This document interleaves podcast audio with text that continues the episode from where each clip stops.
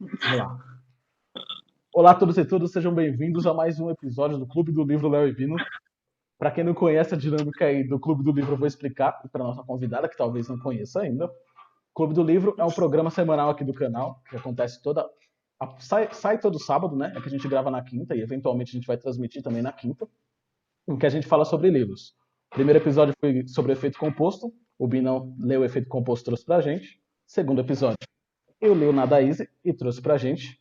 E no terceiro episódio, a gente vai falar sobre o Milagre da Manhã, que é um livro que é muito conhecido aí pela galera no geral.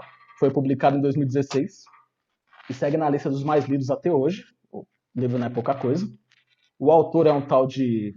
Eu sempre confundo o nome dele. É Hal Herold. Herold. Eu não sei como é que pronuncia. Vocês me corrijam aí qualquer coisa. Ele é empreendedor, corredor de ultramaratona, é autor desse best-seller e é palestrante motivacional pelo mundo inteiro. Só que no primeiro episódio do Clube do Livro, o Binão tinha lido o livro. E aí eu fiz as perguntas. No segundo episódio, eu tinha lido o livro e aí o Binão fez as perguntas. Nesse terceiro episódio, nem eu nem o Bilão leu o livro. Quem leu o livro foi nossa convidada. Então já convido nossa convidada a se apresentar e fazer um resuminho do livro aí pra gente. Oi, gente, meu nome é Agatha Sulimã. Eu sou responsável por ler o livro dessa semana, que é O Milagre da Manhã, e vou discutir um pouco sobre ele com vocês. Alguma pergunta, gente? Quer começar aí, Leozão? Comigo. Agatha, eu vi que o livro tem 193 páginas na versão física. Quanto tempo você demorou para ler ele? Você leu a versão física, a versão digital? Como é que foi essa relação aí na leitura? Tá, é, eu achei ele bem fácil de ler de verdade, mas eu sou acostumada a ler bastante. Então, considerando que eu parei realmente para fazer as afirmações que ele pede, para tentar visualizar melhor, enfim, eu fiz todos os exercícios que ele propõe, ainda assim eu demorei quatro dias. Nossa senhora. Foi, é bem rapidinho. A máquina. É. Você falou que ela... Nossa, a máquina eu demoraria. Eu, eu, nunca li ele, eu ouvi ele e eu demorei uma semana ouvindo. Sem fazer todos os exercícios. Não, não, não, mas de verdade, ele, ele tem uma leitura bem fácil e o fato de que ele coloca a própria história junto com a narrativa do livro ajuda muito a você visualizar melhor, pelo menos na minha opinião. Mas antes do, do Bino iniciar a série de perguntas dele, eu tenho mais uma dúvida. Você falou que lê bastante. Você lê sobre esse tipo de livro, geralmente? Esse tipo de autodesenvolvimento? Que eles mudaram? Não. Era autoajuda, agora mudou. Você lê geralmente sobre o quê? Então, infelizmente, eu nunca tinha lido nada a respeito de autoajuda, porque eu estava também presa naquele tabu de que livros de autoajuda são super exagerados, são só para quem precisa, que para quem é triste, alguma coisa assim. E eu sou amante. É sério, existe um tabu muito grande sobre isso. E eu sou uma grande fã de livros de ficção ou de investigação policial, como Agatha Christie, como Sherlock Holmes, e enfim, alguns desses. Ou livros de terror também, se serve. Tá, então é uma informação importante. Foi o seu primeiro contato aí com autodesenvolvimento, autoajuda, esse tipo de livro que é para ler e colocar em prática, né? Sim, geralmente eu estava ocupada demais, é, submergindo nas histórias que eu lia. Era como se eu estivesse participando das investigações ou qualquer coisa assim. E dessa vez era a minha vida que estava em pauta. Então, foi muito diferente de qualquer outra coisa que eu li. Não, mas... Principalmente porque ele joga tantas verdades, né? Mas é legal isso, porque, tipo, se você pega uma pessoa que sempre lê livro desse tipo, quando você vai conversar com ela, pelo menos eu penso assim, você vai conversar com uma pessoa que sempre lê livro nesse estilo. Você vai ver com ela se o livro segue mais o padrão ou se o livro vai para um caminho diferente. Você que nunca lê, eu acho que é legal a gente pensar as coisas que chamaram mais sua atenção. Que a gente consegue saber o que, que chama atenção em alguém que nunca leu esse tipo de livro no, quando lê esse livro pela primeira vez, entendeu? Isso, é, isso é da hora, isso é legal. É. Já, já que a gente já falou um pouco do livro, um pouco do histórico de leitura da nossa convidada, eu queria perguntar, é, qual é a premissa geral do livro? Qual que é a visão geral do livro? Para a galera que está assistindo a gente ter uma ideia. Tá. A premissa geral do livro é mudar a sua vida 30 dias antes das 8 da manhã. É. Interessante. Um big step. Principalmente para mim, né? Que não... É, porque eu sou conhecida até na minha família como uma pessoa que acorda tarde, chega a ser vergonhoso, mas o meu horário normal de acordar quando não existe nada além do mundo que me motive, é às 11 horas da manhã. Então. Cara, então foi um livro que, que pode mudar a vida, literalmente, pode mudar. é. E você, Leozão, você é um cara, você é um cara que gosta da manhã, gosta do, dos raios de sol antes das oito. Como que é seu comportamento aí? Como eu disse, eu li esse, eu tipo, nunca li esse livro Milagre da Manhã, li o livro físico. Eu escutei o audiobook há muito tempo, acho que foi ano passado, muito tempo, mas foi ano passado, ano retrasado, e eu lembro muito pouco, quase nada dele. Mas eu lembro que na época que eu li, eu fiquei muito motivado a acordar mais cedo e tal. E aí eu descobri que acordando mais cedo dá uma sensação muito boa quando você acorda mais cedo. Tipo, parece que você tá à frente do mundo, sabe? Parece que você está fazendo coisas enquanto as pessoas estão dormindo. Parece que você faz um monte de coisa e as pessoas, quando você termina de fazer esse monte de coisa, as pessoas acabaram de acordar. É diferente, é diferente, Sim, mas é. Eu, eu, eu vivo ciclos. Tem vezes que eu tô acordando muito cedo, aí eu volto a acordar tarde, aí cedo, tarde. Agora eu tô no ciclo de acordar cedo e espero continuar nele. Há de infinito agora. Tempo, né? Ah, eu espero que o livro te ajude a acordar cedo, viu? Porque comigo tem funcionado. Então vai que a live serve para alguma coisa e você permanece nesse ciclo de acordar cedo. Olha só, mais motivação. E você, Binão? Você acorda, você acorda cedo? Você tá no grupo do acordar cedo, no acordar tarde? Tá no meu Ó, é, ali? Eu também sou de época. Agora eu tô, tô numa época boa, tô acordando cedo quase todo dia, fazendo minhas coisinhas. Que eu acho que, tipo assim, o dia, em geral, ele é dividido em dois: coisas que você quer fazer e coisas que você tem que fazer.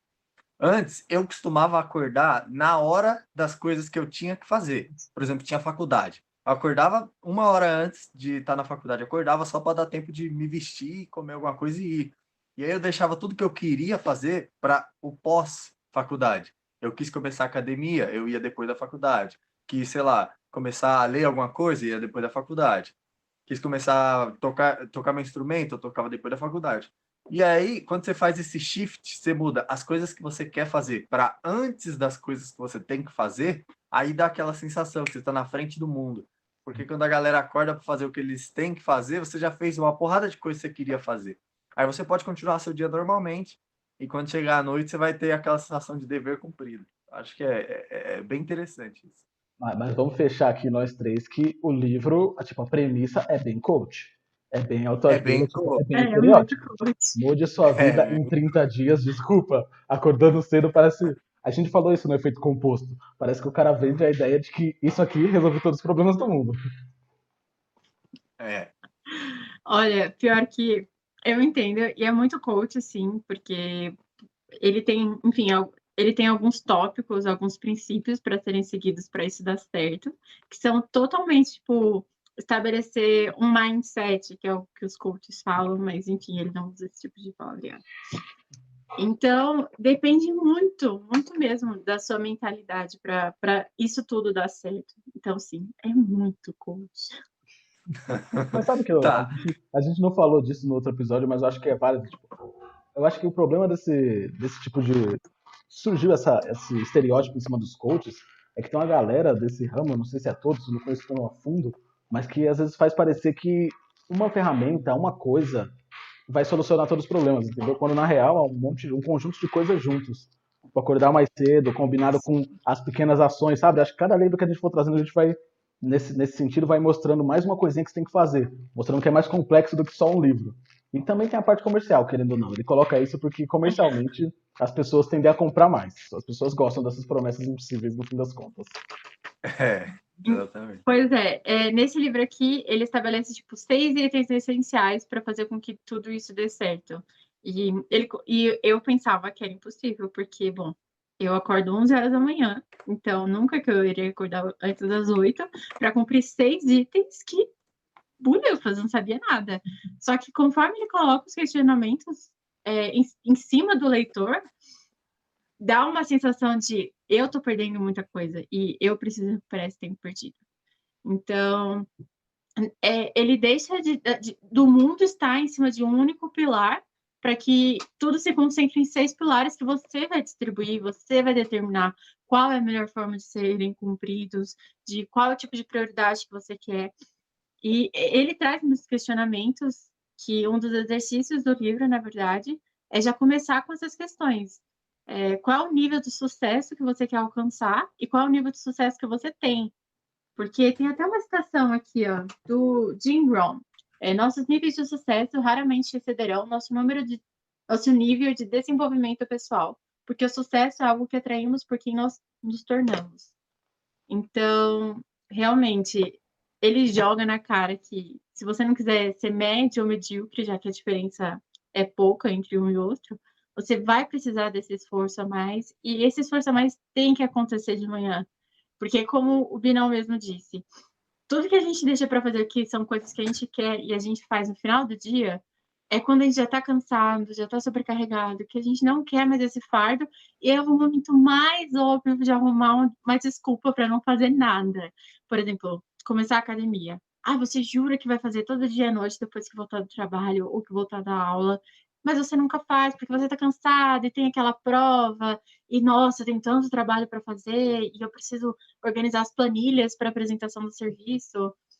E você sempre coloca para amanhã, sempre vai ter um amanhã. Só que se o seu amanhã literalmente começar antes das oito da manhã, você vai ter muito tempo disponível no seu dia, você vai estar tá com uma com uma vontade fresca, você vai estar com a mente vazia e pronta para focar em coisas que podem ajudar no seu crescimento pessoal. E eu acho que essa foi a maior diferença para mim, porque eu não tinha esse tipo de mentalidade, eu sempre realmente foquei nas coisas que eu precisava fazer e que sempre foram muitas, mas eu nunca foquei em nada que eu realmente queria fazer. E é, os questionamentos que o livro traz me, deix... me trouxe essa perspectiva de como de verdade é a minha vida e onde eu queria que ela estivesse. Porque não adianta eu fazer só o que eu tenho que fazer se, na verdade, nem assim eu estou alcançando exatamente o que eu quero. É, Nossa senhora, você quer que eu chore aqui? Eu tô emocionado. Tá emocionado? É isso? Para, então tá bom. Então tá bom. Mas, ó, você falou antes essa ideia de. Eu, eu gosto da ideia de ser o primeiro livro que você leu, porque acho legal a gente pensar, tipo, quando você viu a premissa do livro. Porque se, se a gente compra o livro mais ou menos com a ideia, você sabe que é acordar de manhã e tal. Para onde você achou que o livro ia, assim? Antes de ler, você consegue lembrar disso? Falou, mano, eu acho que ele vai, ele vai falar para acordar mais cedo porque faz bem para a saúde. Eu acho que ele vai falar para acordar mais cedo porque pessoas de sucesso fazem isso. Para onde você achou que ele ia? Olha, tudo começou porque uma amiga minha, que ela é atleta de atletismo mesmo, falou que estava acordando às quatro e meia da manhã. E eu achei isso absurdo. Eu falava, como alguém acorda às quatro e meia da manhã? Você tá louca? E ela falou que era exatamente por causa desse livro que ela tinha lido. Então, a primeira coisa que eu pensei é duas coisas. A primeira delas é que vai ser totalmente no lado de saúde, totalmente do lado de esporte, porque se é o que ela gosta e é o que funcionou para ela, é isso que vai ter. E seria um daqueles livros de coach, sabe, que fala: ai, que parece uma mãe falando, tipo, ai, você tem que acordar cedo, porque o dia começa cedo, você tem que aproveitar o dia. E ele é um pouquinho disso, eu não vou negar, só que é um pouco menos do, do lado mãe de ser, como se aquilo fosse uma coisa que você tem que fazer, e mais te convencendo que é uma coisa que você quer e precisa fazer. Interessante, interessante. É, então, é quando você leu a premissa, ainda falando de antes de você ler o livro, só quando você soube dele, que nota você daria? Se você consegue lembrar o que, que você sentiu assim quando você leu, ou da sua vida antes das oito da manhã. Eu sei que é difícil dar essa nota porque você já leu o livro, você já colocou é... em prática. Olha, mas só de me falar de acordar antes das oito da manhã, eu acho que eu daria um cinco para ele. Porque... Porque ele prometiu o impossível, sabe? É justo, é justo, é justo. É justo. É justo, ainda mais do estereótipo que já, já vem. Fala, mano, o cara vai vir acordar às 5 da manhã, vai falar que é só acordar. Eu não vou só acordar, é. amigão. Eu não vou só acordar. Esse cara não sabe quanto minha cama é quentinha pra estar falando um negócio dele. Mas, ele, Todos nós falou, estivemos lá. Sua amiga falou da, de acordar quatro e meia. Tipo, no livro ele chega a falar isso, ele chega a falar. Acordar não, cedo é quatro e meia.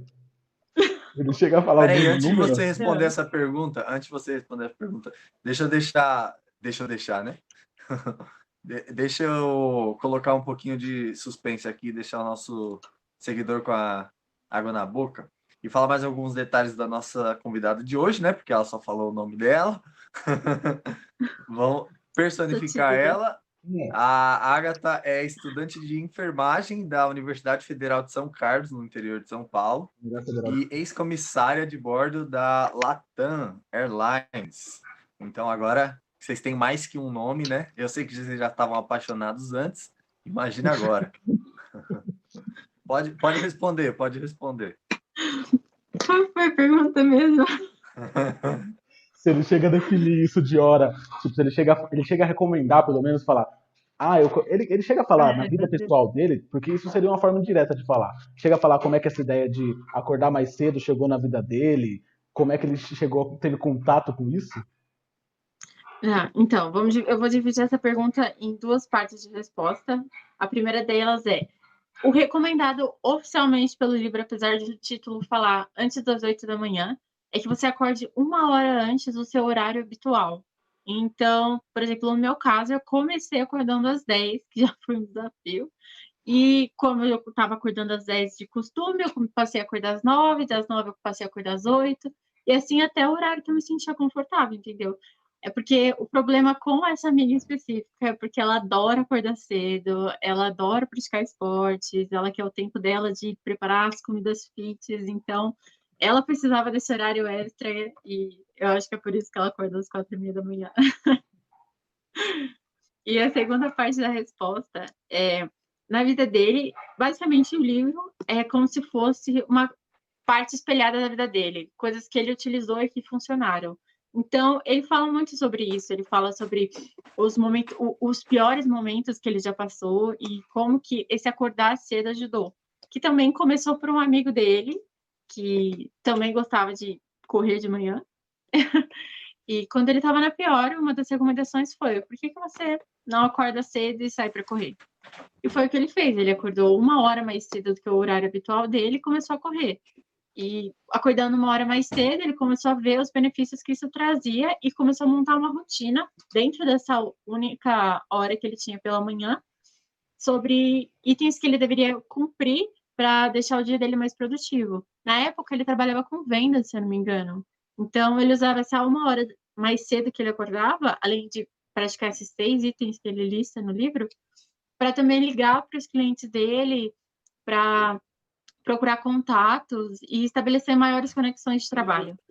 E isso fez com que ele fosse um, um dos mais bem-sucedidos daquele ano, e nos anos seguintes ele até chegou a ganhar prêmio, se não me engano. Realmente tá, tá ali dentro da vida dele, se de acordar mais cedo, não. É. Sim, é, tipo, ele gente... dá um exemplo muito grande. Então, pode continuar falando, já que a gente entrou no desenvolvimento, já no conteúdo do livro, pode, pode continuar falando um pouco desses pontos, desses seis pontos, desses seis tópicos principais que você citou que ele fala. Tá, é, antes disso, eu queria dizer para todo mundo que está vendo essa live e tem problema de acordar cedo, que uma das primeiras coisas que eu cheguei a anotar, e literalmente anotei, tá tipo, gente, tá aqui, eu juro por Deus, eu não anoto livros. É, ele dá cinco técnicas de como você evitar a soneca do despertador. E antes de falar qualquer outra coisa no livro, é isso é muito importante, porque ajuda mesmo. e não preciso focar nisso segundo.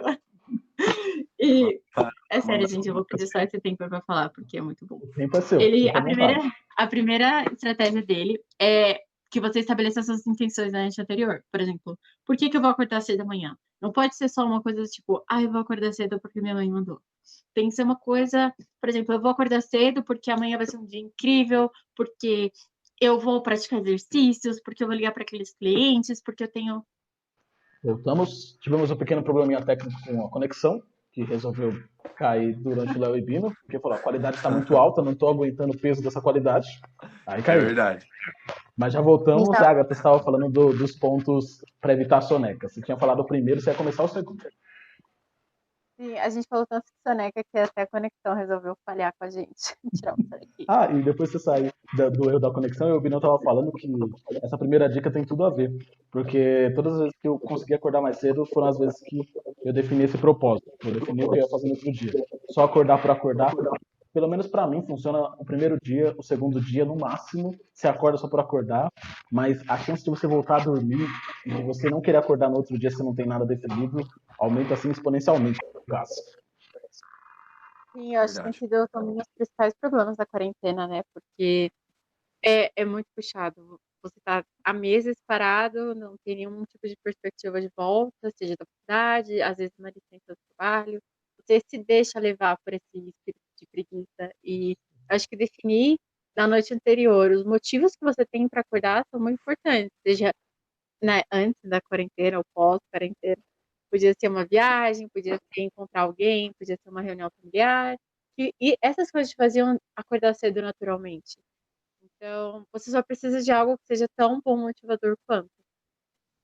Ah, a segunda dica é coloque seu despertador do outro lado do quarto. E funciona muito. Ah, antes, antes de você ir para a segunda dica, o Binão estava falando que também funcionava para ele, né, Binão? De, da, dessa primeira dica já. De, de colocar a mão. É, no começo do ano, quando eu comecei a pintar, eu começava a acordar mais cedo porque eu queria fazer mais coisas, sabe? Era algo que me dava alegria de fazer e me dá, né? Eu não parei. E só que aí eu comecei a colocar na minha rotina mais, coisas como tipo vídeos de pintura, é, lives sobre pintura, essas coisas. E eu fui tirando as coisas que eu fazia por fazer. Às vezes eu ficava é, duas, três horas no YouTube vendo coisa aleatória. Agora não, agora tinha um propósito. Então eu estava aprendendo alguma coisa eu transformei esse aprendizado num negócio. Então, comecei a vender meus quadros. E aí eu comecei a, a, a transformar tudo isso num, num, em algo mais concreto, sabe? Não era acordar por acordar mais. E querendo ou não, tipo, isso que a Agatha falou antes, antes dela falar dos motivos de dele começar propondo você não acordar antes das oito, acorda, acordar uma hora mais cedo, tem a ver com o livro que, gente, que você trouxe no primeiro episódio do efeito composto das pequenas ações que você vai mudando, quando você continua mudando consistentemente, você consegue grandes resultados. Inclusive, para quem não viu, tá aparecendo o card em algum lugar aqui. Vocês clicam e vejam depois de terminar esse episódio aqui com a Agatha. Que ainda tem muito para falar sobre o livro. Continuando, a Agatha, tipo de interromper, a segunda dica. É, é porque eu naturalmente já falo muito, né? Então. Não, pode falar. Relaxa, que quanto mais melhor. Enfim, a segunda dica é para colocar o despertador longe da cama seja o que for, pode ser um relógio, pode ser um smartwatch, pode ser o seu celular, pode ser, sei lá, uma estampa de guitarra tocando no fundo, sabe? Ele tem que ficar longe da sua cama. Porque, no meu caso, eu muitas vezes não vejo eu mesma desligando o despertador. Eu não me lembro absolutamente de nenhuma forma de desligar o despertador. Não é como se eu tivesse perdido, a, a soneca expirou. Eu realmente desligo e não vejo. Então, eu preciso que ele esteja longe de mim mesmo. E tem funcionado. Além dessa aí também, eu, eu, faço uma coisa parecida, que eu tenho um aplicativo, um aplicativo de alarme, chama Alarme, só que com Y no final. E como é que funciona? Ele desperta normal de manhã, só que para ele desligar, eu coloquei que eu tenho que ler um código de barra. E para eu ler esse código de barra, é do, é do carregador do meu notebook. E o carregador está na sala. Então ele só desliga se eu levantar, vem até a sala e ler o código de barra do notebook. E tem outra opção, tipo, vamos supor que sua câmera bugou. Ele dá outra opção. Você coloca lá, emergência. Aí para ele desligar, você tem que apertar mil vezes na tela. É literalmente mil vezes. Você vai apertando, ele come, começa mil, aí você aperta uma vez, 999. Tem que apertar mil vezes, aí ele desliga. Funciona muito bem esse de colocar longe da sala ou usar coisas que te façam sair. Gente, olha, essa é uma opção extrema. O que eu fazia é, como o meu carregador é do lado da cama, eu colocava o celular e aí eu arremessava ele pelo chão. Aí ele, até... aí ele ia até onde o carregador dava. E isso nem sempre funciona, gente. Então, eu vou recomendar, sim, o aplicativo do Léo, porque geralmente a minha mãe entra no meu quarto, vê meu celular no chão coloca do meu lado de novo. Então... Eu, pela cara que o Binão fez, eu tô sentindo que ele não sofre desse problema. O celular despertou, ele levanta e não tem dificuldade. Não, é, não. Se, se eu decido que eu vou acordar tarde, eu vou acordar tarde. Ponto final. Não tem que me faça levantar. Mas se eu for acordar cedo, eu vou acordar cedo. Eu não uso soneca, não uso aquela, aqueles 30 alarmes com 5 minutos de diferença. Não uso. Eu coloco um alarme, é às 8 horas. 8 horas. Ponto final. Eu coloco um com esse esquema. Caso contrário, eu nem é soneca, eu desativo e vou dormir mesmo. eu queria ressaltar para qualquer pessoa que está vendo que isso daí foi um ataque deles, viu? Esses 30 lives consecutivos são a minha forma antiga de acordar, porque eu colocava um a cada três minutos para tocar por meia hora. Então, eram dez alarmes. Era uma hora só para configurar os alarmes. É, então, você vê? Não faz sentido, não faz sentido. E, e eu aí, só acordava realmente o último. Não tinha fogo. Contando. E é, uma, é quase que um paradoxo, é um paradoxo da hipocrisia do sono. Porque a pessoa não gosta de acordar cedo, aí ela vai e faz ela mesma acordar dez vezes cedo. Você tem que acordar uma vez, aí você tem que acordar depois que toca de novo, e de novo, e de novo. Eu gosto como você pensa que eu não sou tão racional, não, não. Tocou, eu só vou lembrar, tipo, nem lembro da, da, parte que eu desliguei, eu só lembro que eu tô dormindo, eu quero continuar dormindo, tem algo me atrapalhando a fazer isso. Não, e, e a coisa sobre ser um hábito, porque ele promete que se você fizer isso durante 30 dias vai virar um hábito, é muito real. E o interessante é você não. Hábitos não são feitos para ser quebrados, eles são moldados, são inseridos na sua, na sua rotina. É, eu falo isso porque eu era comissária e eu nunca me atrasei para serviço. Eu trabalhava de madrugada, eu trabalhava à tarde, eu trabalhava de manhã. Não, não existia um horário específico para rotina. Então, às vezes, eu estava acordando para ir trabalhar e era uma e meia da manhã. Eu tinha que me arrumar, estar pronta, preparada para começar a trabalhar. É, e eu nunca me atrasei, eu nunca tive problema para acordar, eu nunca utilizei 30 alarmes, é, 100 alarmes a cada 3 minutos. nunca foi assim. Literalmente estabelecia um horário e naquele horário eu acordava. Porque eu sabia o que eu tinha que fazer, eu sabia as necessidades e eu já ia dormir preparada eu ia dormir sabendo exatamente qual era a minha função, qual, qual era a minha rotina ali. Só que o problema era que quando eu vinha para casa, eu rompia totalmente isso. Eu rompia toda essa rotina que eu tinha criado de assim que o alarme tocar, eu vou acordar. Porque eu falava, ah, eu tô de folga, eu preciso mesmo disso, mas eu vou fazer o quê? Fazer nada. Não dá pra fazer nada, eu fico na cama. E assim, eu acordava na minha folga, com 30 alarmes, às 11h30 da manhã faz o Mas é menor é bem, sentido. É o que o Guilherme falou. É, no começo, quando ele falou sobre compromisso, de acordar só porque você tem compromisso, é bem isso. Eu também tenho isso. Tipo, quando, mesmo para faculdade, não sei quando era uma matéria que você já estava no seu inconsciente que você não queria ir. Mas quando era tipo prova, você nunca vai se atrasar para a prova. Você vai chegar bonitinho no horário, Verdade. certinho, invariavelmente. Como, como essas coisas. Mais. Fala aí, Bruno, fala aí. Fala não, aí. não vai se atrasar, como às vezes você não dorme e vai fazer a prova do mesmo jeito, com o mesmo gás até mais gás. Exatamente. Mas isso daí tem uma explicação, e é o desespero, gente. Prova não é não é régua. Você não vai dormir por desespero, tá bom? É isso que você faz. Você chega lá cedo, você pegar a carteira do fundo, que nós sabe.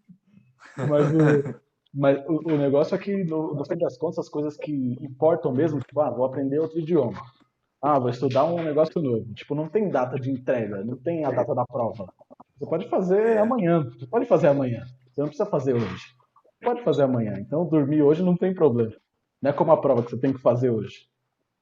E a gente esquece que, na verdade, a, no, a nossa vida, o nosso nível de sucesso, o nosso nível de felicidade, vamos colocar assim, é, ele está ele tá construído nesses pequenos, pequenos momentos de decisão. Nesse, ah, eu posso acordar mais tarde, eu posso fazer amanhã. Sendo que, se você, por exemplo, eu, eu aprendi, fiz um curso de francês por acho que um ano e meio, anos atrás. Eu falei, ah, já que eu tenho que sair do curso, eu vou continuar aprendendo, vou continuar lendo, vou continuar fazendo Duolingo, que é um dos aplicativos que atualmente eu uso para prática de idiomas no geral. Isso faz cinco anos. Eu nunca mais tive contato com francês. Eu sempre colocava como, eu faço amanhã, ai, mas não precisa, não vou precisar agora ah, eu posso deixar para depois, e no final das contas, faz cinco anos que eu não pratico, uma coisa que eu poderia resolver em 15 minutos diários. Então, qual seria o meu nível de francês atualmente se eu tivesse praticado 15 minutos durante todos esses dias? Poder é, do é efeito é composto. É, o poder do, do efeito composto. Os dois livros estão aqui, ó, lado a lado. Não tem jeito. Quanto mais ela fala, mais eu tá. coloco os dois lado a lado. Não, é bom que vocês tenham uma base boa de livros já lidos a respeito para comparar. E esse daqui é o meu primeiro, então eu vejo vocês falando e falo, nossa, é sério que esse livro é assim? Eu vou ter que ler esse livro. tá. É, ele tem mais três dicas para como você foge da soneca. E a terceira delas é escove os dentes. Junto com um seguido de beba um copo cheio de água. E eu garanto para você que escovar os dentes, fazer uma tarefa, nem que seja escovar os dentes e depois beber a água, funciona super. E eu não tô falando porque quando você bebe água depois de escovar os dentes, às vezes fica aquele gosto estranho na boca. Não é sobre isso. Ele, na verdade, ele coloca que beber a água de manhã pode te ajudar a realmente ficar desperto, porque uma das razões pela qual o seu corpo está cansado depois de acordar é porque você, por exemplo, dormiu oito horas seguidas e durante oito horas você não ingeriu nenhum tipo de líquido. Então, é um sintoma de desidratação e não cansaço. Por isso que às vezes você pode falar, ah, eu dormi tanto, por que eu ainda estou cansado? Pega uns dois copos de água aí, e aí a gente conversa sobre cansaço. A última dele, que também é muito válida, é, eu gostei que todo mundo começou a beber água aleatoriamente. eu não quero ficar cansado. Jamais. Ficar cansado, desidratado assim no meio da conversa. Não, não hoje. Gente, falando disso, olha, eu vou mostrar pra vocês essa coisa. Eu levei muita sério sobre acordar de manhã e eu comprei um copo novo Vivendo eu beber água. Que e beber água. Então, eu vi o que eu falo. Eu tô falando muito sério.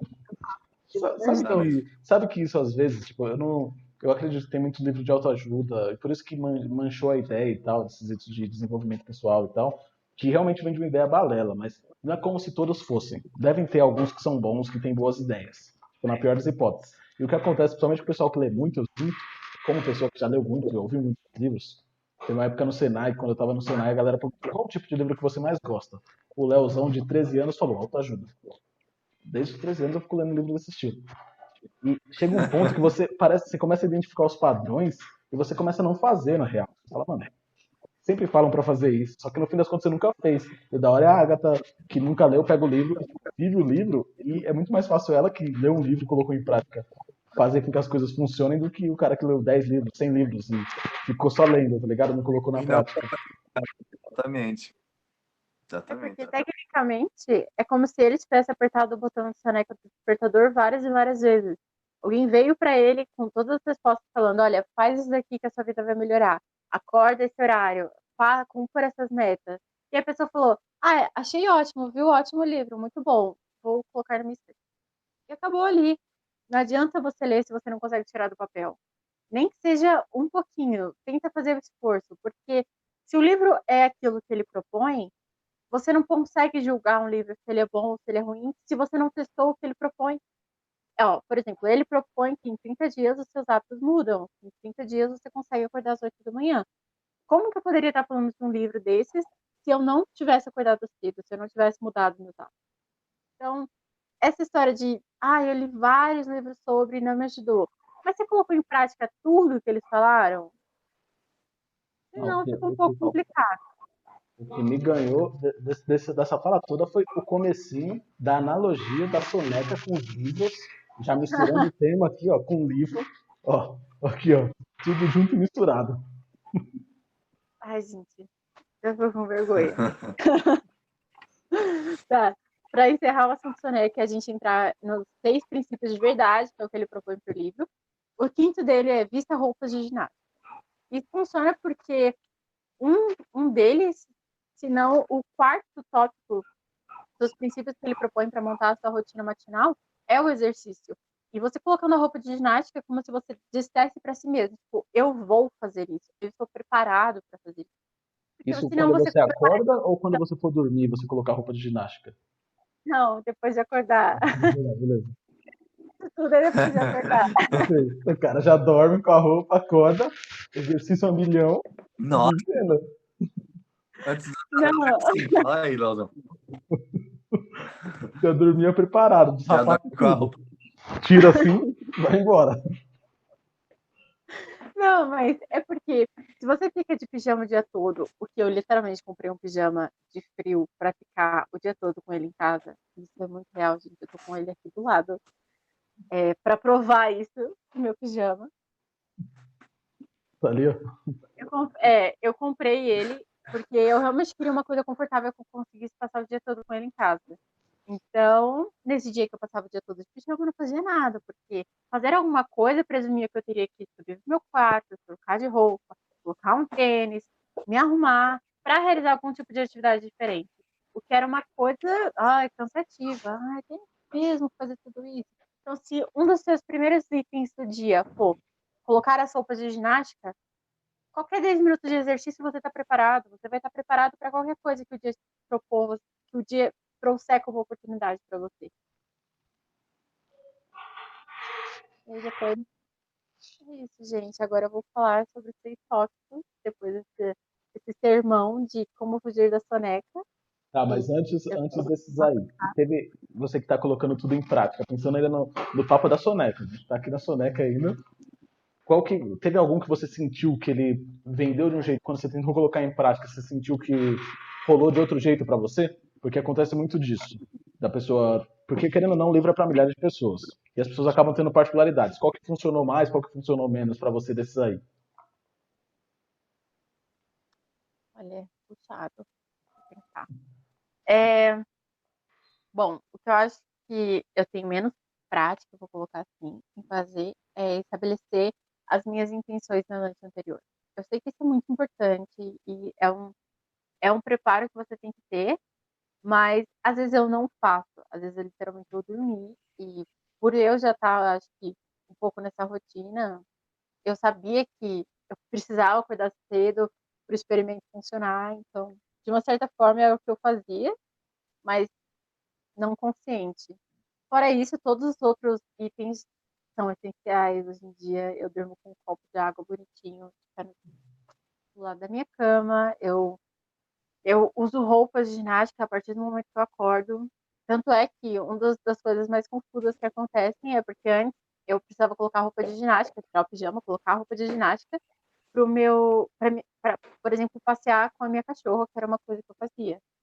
Então, agora eu acordo e vou colocar roupa de ginástica, ela acha que automaticamente a gente vai passear.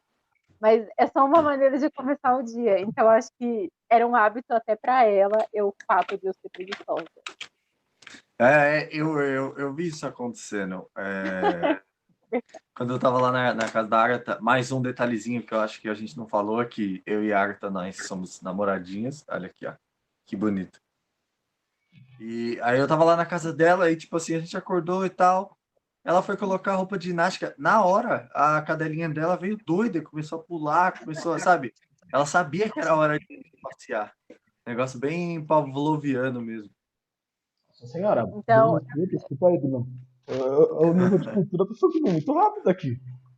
Não, é aquele experimento, aquele experimento psicológico lá, psicológico assim, né? Um, um, eles estavam estudando comportamentos e aí eles treinaram um cachorro, tipo assim, eles mostravam uma comida e aí o cachorro enchia a boca de água, não sei o quê. Aí toda vez que eles mostravam essa comida, o cachorro enchia a boca de água, tipo um bifão assim, bem feito. Aí o que, que eles começaram a fazer? eles começaram a tocar uma campainha antes de mostrar o bifão. Hum. Aí tocava a campainha e mostrava o bifão. Tocava Chegou uma hora que só de tocar a campainha o cachorro já enchia a boca de água. Tipo, ele não precisava mais ver o bifão. Nossa, saquei, saquei. Mais ou menos o que aconteceu aí com a Belinha, um pudozinho branco. O cara me joga um paloviano no meio do, do, da conversa como se fosse a coisa mais natural. Eu representei a audiência aqui, ó. É, não também é cultura, respeita. Mas sabe o que resolve isso da. Isso das metas de anotar antes é realmente complicado, pelo menos para mim. É uma das coisas mais difíceis de fazer, porque eu já ouvi bastante isso, de você definir as metas. E o jeito que eu arrumei para resolver isso é criar meio que uma rotina das coisas que eu vou fazer de manhã. Então eu sempre vou acordar, vou ler meu livro, vou treinar o francês e vou fazer um curso. Então, tipo, eu não preciso mais pensar nisso. Eu vou acordar de manhã para fazer essas três coisas, e aí depois o restante dá para você ajeitar ali no dia. Mas essas três coisas estão na base. Olha, então, eu preciso te contar que metade do seu milagre da manhã já está completo, porque é exatamente isso que ele propõe.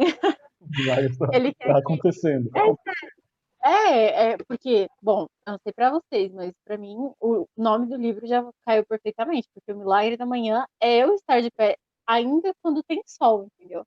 Então, é, caiu super bem. É, ele propõe esses seis princípios exatamente para que você consiga montar uma rotina em que se torne automático, que você consiga maximizar tanto os seus ganhos pessoais quanto o seu tempo, porque muita gente não tem tempo para fazer isso. Por exemplo, eu tiro a minha mãe de exemplo, ela acorda, ela acorda às quatro e meia da manhã E não é para malhar, gente. É para se arrumar e pegar o trenzão para trabalhar. E não tem como ela acordar uma hora mais cedo para deixar uma rotina impecável. Tanto é que ele coloca esse tipo de exemplo depois no final do livro de como você montar. E eu juro que eu volto nesse tópico, eu só vou explicar os seis princípios. Como montar uma rotina adequada. O primeiro deles é o silêncio. Eu sei que pode parecer estranho, mas eu garanto que funciona. Esse silêncio, ele, ele coloca como meditação, oração, um momento em que você tira no seu dia para refletir, e ele coloca isso como primeiro, a primeira parte, porque é importante que você esteja mentalmente e psicologicamente preparado para qualquer coisa que aconteça no seu dia. Pode ser um fracasso, pode ser uma promoção, pode ser a melhor nota da sua vida, pode ser o que for, mas você vai estar preparado e você precisa desse momento também para demonstrar gratidão da vida que você tem e por todo o seu desempenho até agora. Porque uma das piores coisas que a gente faz é quando a gente vive através do espelho retrovisor, sabe? A gente está sempre olhando para trás por como a gente era no passado, porque no passado as coisas eram boas, porque no passado as coisas funcionavam, porque no passado eu era uma pessoa melhor, e a gente esquece de agradecer. Então, essa primeira, a primeira etapa do seu dia é agradecer por quem você é, por como as coisas estão na sua vida e se propor mudar. E isso já engancha na segunda etapa, que seriam as afirmações. E isso, meus caros, isso é uma etapa difícil, porque requer preparo. Você precisa preparar. Ele coloca algumas questões que eu vou falar com vocês de como preparar suas afirmações e como se preparar para elas. A primeira pergunta que ele faz, e que já foi na cara, é o que você realmente quer? E eu não, ele não tá falando só de, ah, eu quero um carro, mas a visão ideal de si. Aonde, qual é o seu eu ideal? O que, que você quer de verdade? Porque você vai precisar disso como motivação para acordar todos os dias. Então, esse é o segundo passo da sua manhã para que você consiga se motivar para continuar o dia. A segunda é por que você quer isso? E eu acho que talvez essa seja mais difícil de responder do que a primeira.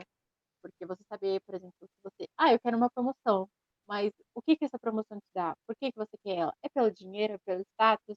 É porque tem um ótimo plano de saúde para sua família? Você precisa do porquê. Porque esse porquezinho é o que sustenta todo o seu primeiro argumento. A terceira parte é quem você está comprometido a ser para criar isso. Ou seja, todos os sacrifícios, inclusive acordar antes das oito, que você vai ter que fazer para conseguir alcançar esse nível de sucesso.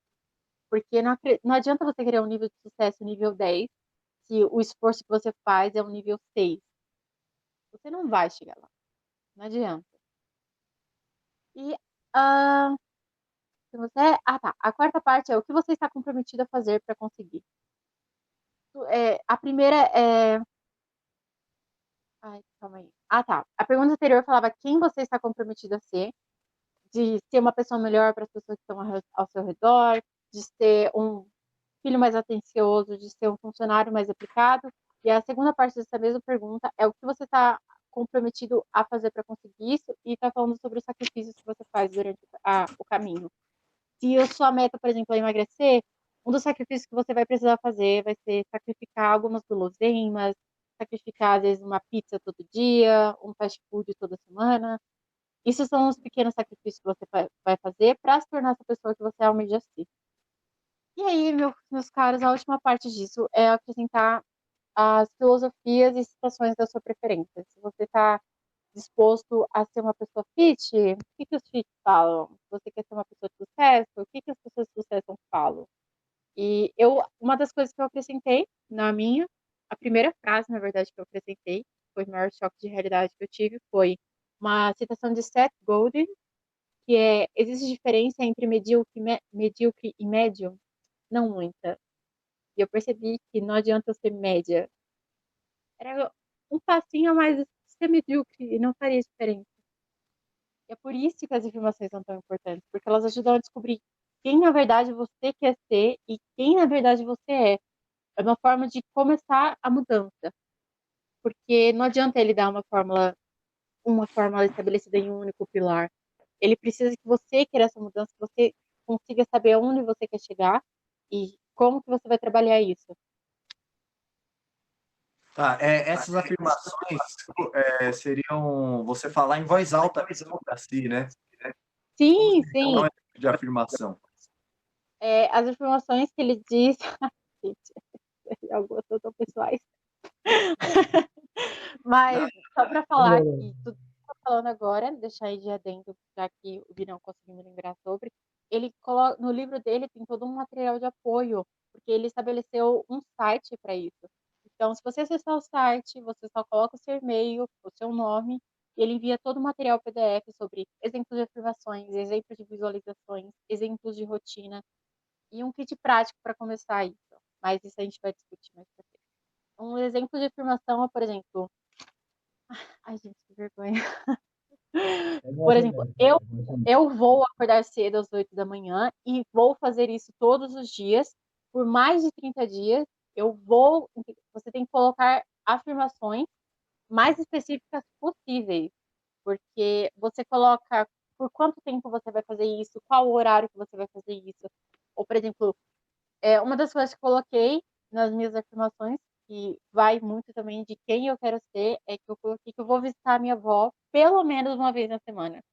Ou seja, eu coloquei uma quantidade de vezes que eu vou fazer isso e ainda coloquei os dias que, da minha preferência para fazer isso.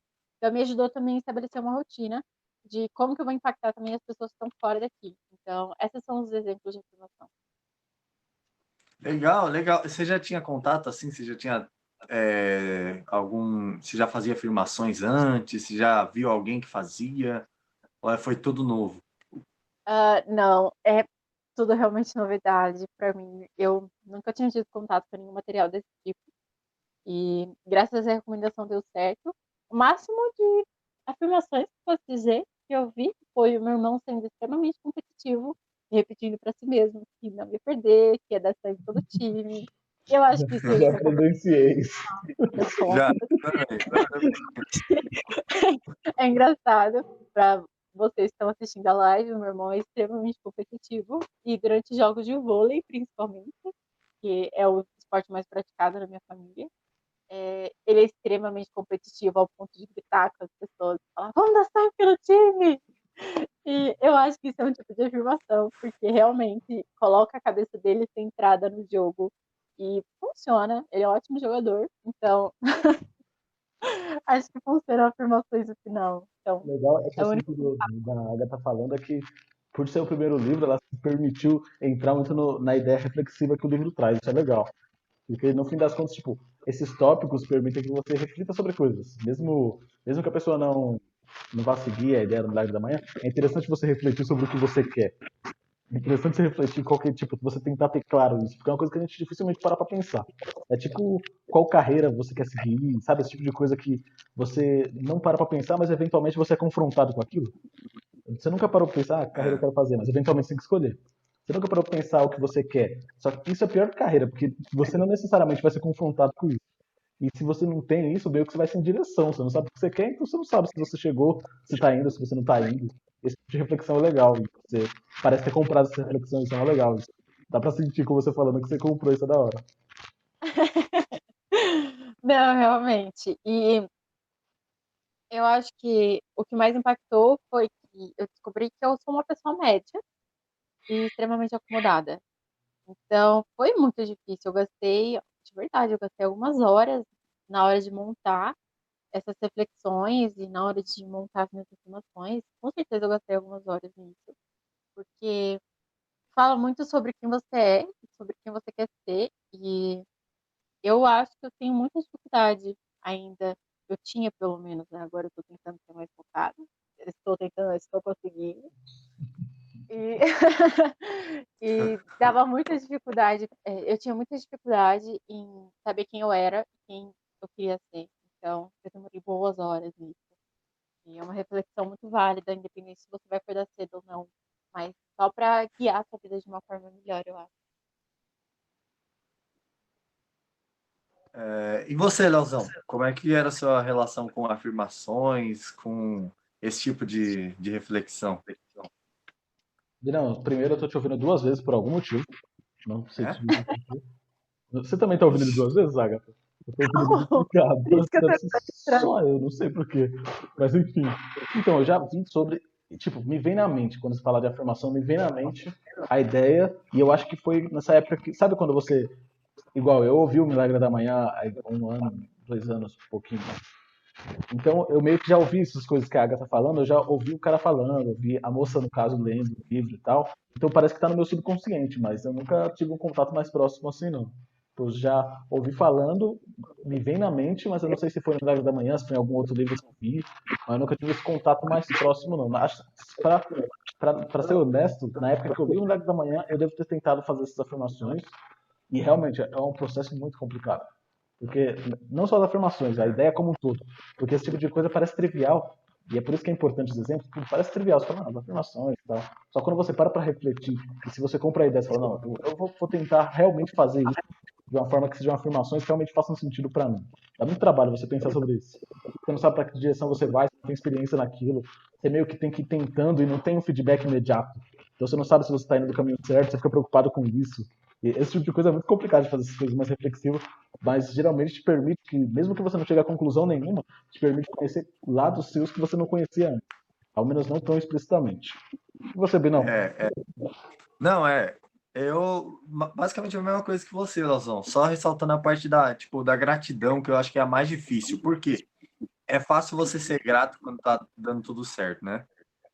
Então, é, você estar onde você está, que não é um lugar confortável, senão você não queria mudar. E você ainda assim ser grato, eu acho que é uma das coisas mais difíceis. Tipo assim, que eu percebi a minha volta ao longo dos anos da minha vida.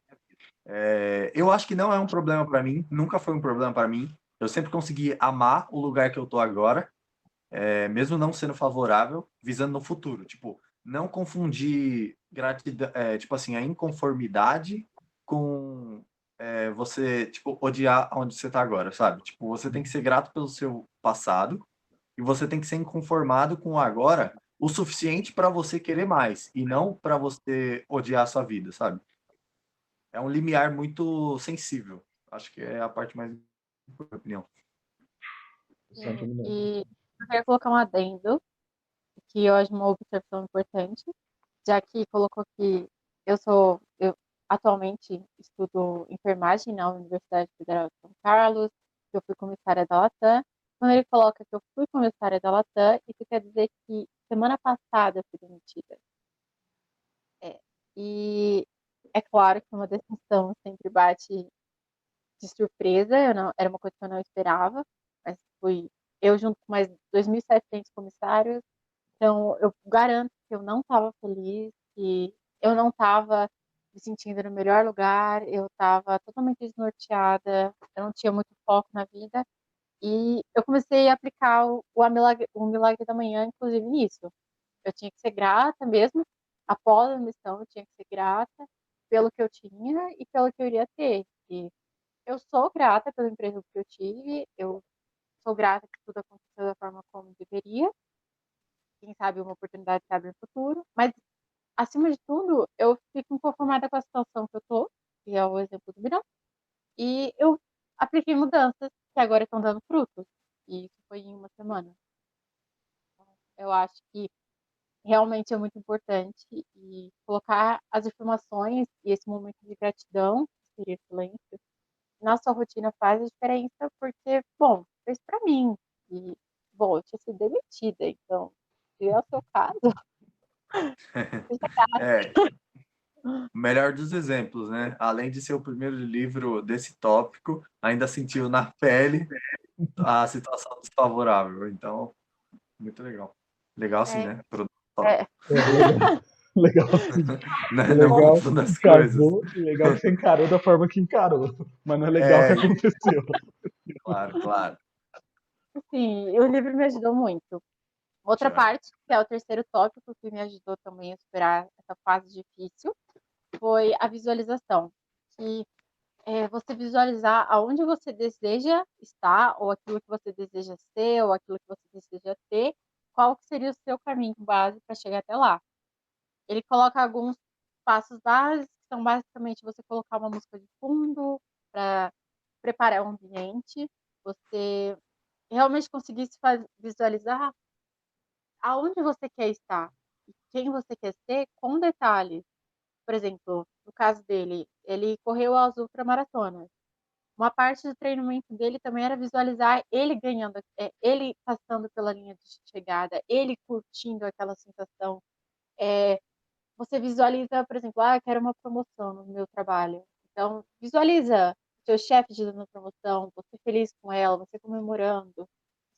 Sua motivação é dinheiro? Então, seja, visualiza o salário caindo na sua conta. Visualiza, ah, tá difícil na, ah, na faculdade. Visualiza, então, você conseguindo diploma, você trabalhando na área que deseja.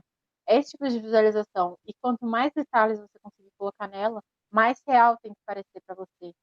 Ainda que seja difícil, porque o nosso cérebro mesmo está meio que condicionado a achar que nós não, nós não conseguimos nos ver daqui a cinco anos. Então, nosso cérebro é meio que condicionado a, ao agora. Vence essas barreiras e tente se, se visualizar com o maior número de detalhes possível. Uma das dicas que ele também dá é você criar um quadro de visualização, que essa parte eu admito para vocês, eu ainda estou devendo. eu só consegui separar algumas fotos que eu queria para o futuro. É, mas ajuda bastante, porque você visualiza e aproveita para te dar uma base de imagem, para você vencer essa barreira que o seu cérebro te impede, que é se ver daqui, por exemplo, a 5, 10 anos, e você consegue colocar uma imagem naquilo, você consegue colocar alguém recebendo diploma, ou uma casa que você queria muito ter, um carro, enfim, não precisa ser só mudanças pessoais, se você quer mudar itens financeiros, ou, enfim, relacionamentos no geral na sua vida, é, essa parte da visualização também é bem importante. É, falando um pouco mais sobre isso, é, eu vi um estudo, é, eu sou horrível de referências, mas acredita em mim, eu vi um estudo que dizia, tipo assim, o estudo foi basicamente, eles colocavam alguns trackers para pegar a atividade cerebral das pessoas e colocar num gráfico. Aí, tipo assim, eles mostravam fotos de pessoas conhecidas, fotos da própria pessoa e registravam a atividade cerebral. Depois eles mostravam fotos de estranhos, fotos do rosto de estranho e pedia para você imaginar como era o, corpo deles, esse tipo de coisa. E tudo captando a atividade cerebral, né? Deixando tudo isso em gráficos. E aí depois pediam para a pessoa se visualizar num, num, certo número de, de atividades. Tipo assim, se visualiza dentro de tal carro, se visualiza sete anos mais velho, e aí, tipo, a atividade cerebral da pessoa se visualizando no futuro ou em outras situações que ela não passava no dia a dia, era a mesma intensidade dela visualizando um estranho, uma pessoa desconhecida. Ou seja, a gente tem a, a, a dificuldade de trabalhar o hoje para a gente ser melhor no futuro, porque a gente não consegue ver o nós do futuro como alguém importante. A gente vê ele como um desconhecido, tipo, cientificamente falando, sabe? É como o nosso cérebro enxerga.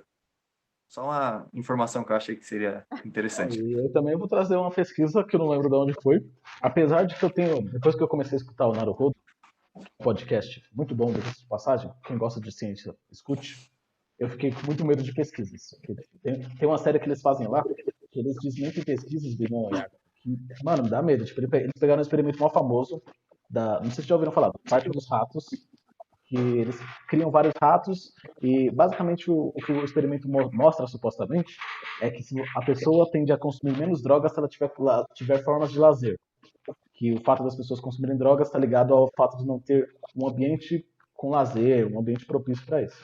E tipo, é um estudo super conhecido. O cara que fez o estudo ficou super conhecido, famoso. E aí os caras desmentem, com vários argumentos científicos absurdos. E aí eu fiquei com o medo de todas as pesquisas. Mas Fora isso, eu também vi uma nesse sentido, ela fala o seguinte, ela coloca uma galera para treinar basquete, separa em dois grupos. Um grupo treina o basquete com a bola e tal, bonitinho, e o outro grupo, ele visualiza que ele está treinando. Visualiza ele pegando, jogando, visualiza pegando, jogando. E depois eles colocam os dois grupos para performar e ver quantos dois melhoraram com o treino. E a melhora dos dois grupos é basicamente igual. Só me engano, a do pessoal que visualizou é melhor. Porque a, atividade cerebral, igual o Binão falou, é basicamente a mesma quando você visualiza e quando você faz.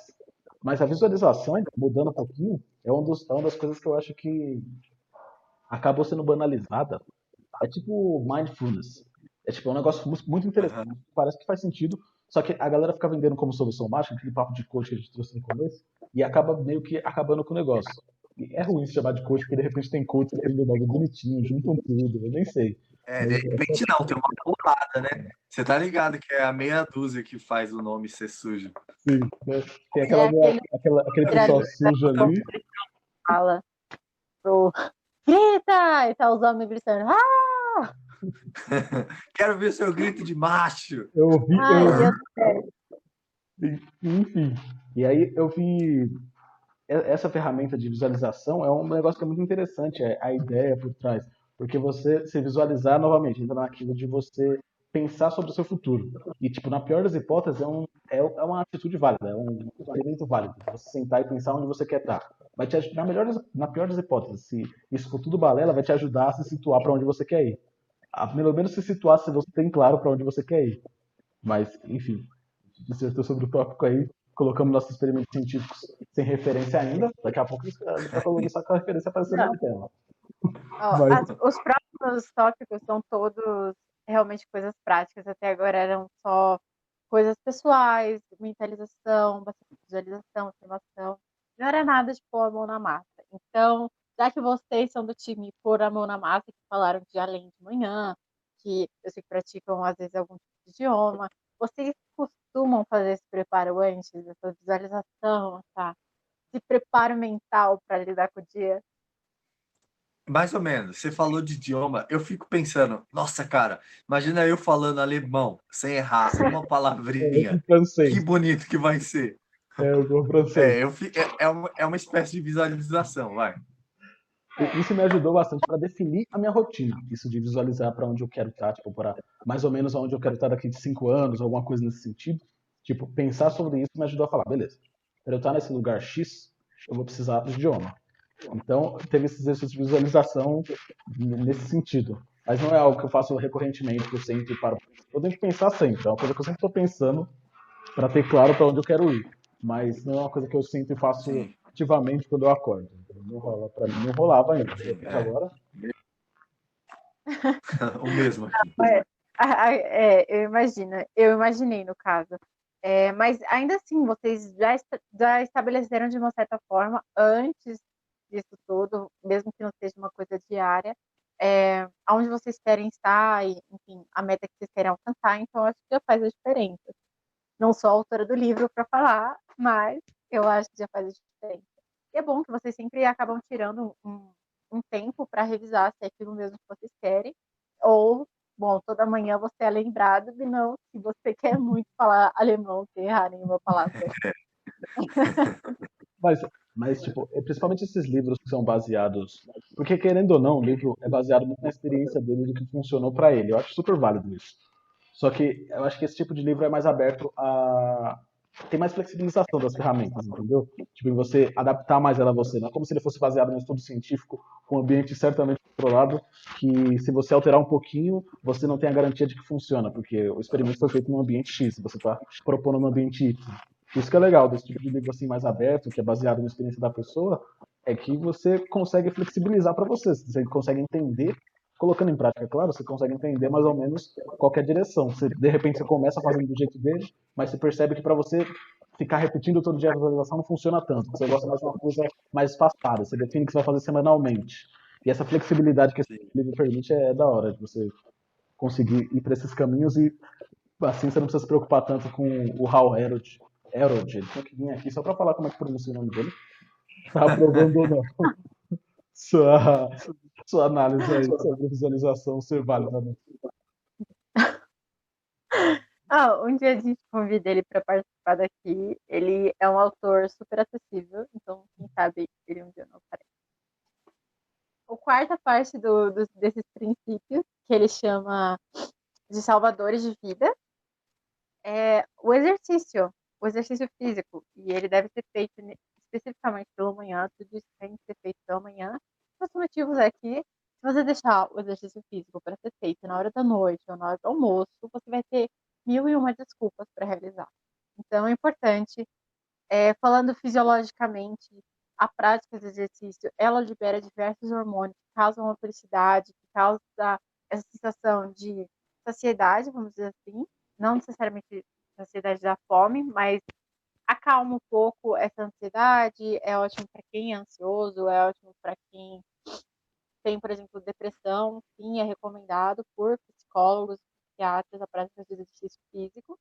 Então, nada mais justo que você praticar, nem que seja 10 minutos pela manhã de exercícios físicos variados. Você pode pular uma corda, você pode fazer um alongamento, não importa que você coloque o seu corpo em movimento logo pela manhã.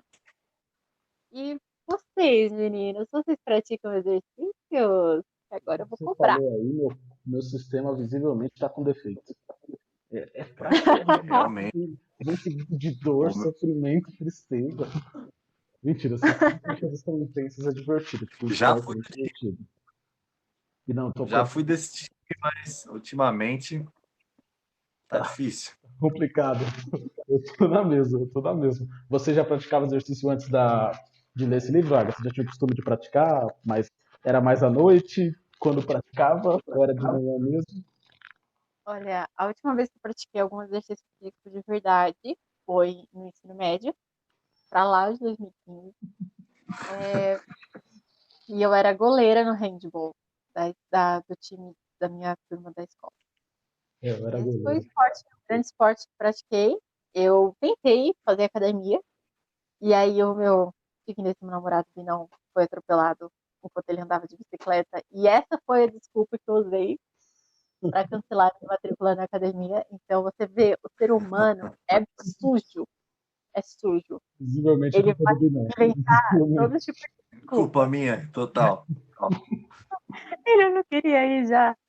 Enfim, e eu aproveitei sim, com certeza. Então, por favor, donos da Academia Geração Saúde de São Carlos, me perdoem por ter falado que eu não queria ir, porque eu estava pagando o tratamento do meu namorado que quebrou a perna, que ele só ralou o joelho. Desculpa. Redenção ao vivo aqui. Redimida. Se o cara, se o academia viu o vídeo até aqui, o tanto de coisa que ele já aprendeu com você falando sobre o livro, ele tá perdoado. Eu diria que até que ele tá em débito com você, certo nível aí. É, é. Eu acho que essa honestidade merecia um like. Você que tá assistindo aí, por favor, deixa aquele likezinho, não vai custar nada e vai ajudar a gente pra caramba, ajudar a nossa convidada a continuar honesta desse jeito. Imagina como um, um lugar melhor. Ô, gente, é, só fazer a convidada de novo, falando daqui 30 dias se continuou, como é que foi a experiência, o que, que mudou. Que pressão. Mas, gente, ou qualquer coisa, vocês só compartilham mesmo pra eu poder ser humilhada em rede nacional por ter mentido sobre uma coisa tão besta. Então, curtam, compartilhem, comentem. Qual foi a mentira mais cabeluda que vocês usaram para fugir de alguma coisa que você deveria estar fazendo? Academia, nesse caso, da, da Agatha. Ou academia. Então, e sobre exercícios atuais? É, eu sei que é uma meta longa e talvez realmente eu volte daqui a 30 dias para ver qual- como está o andamento dessa meta.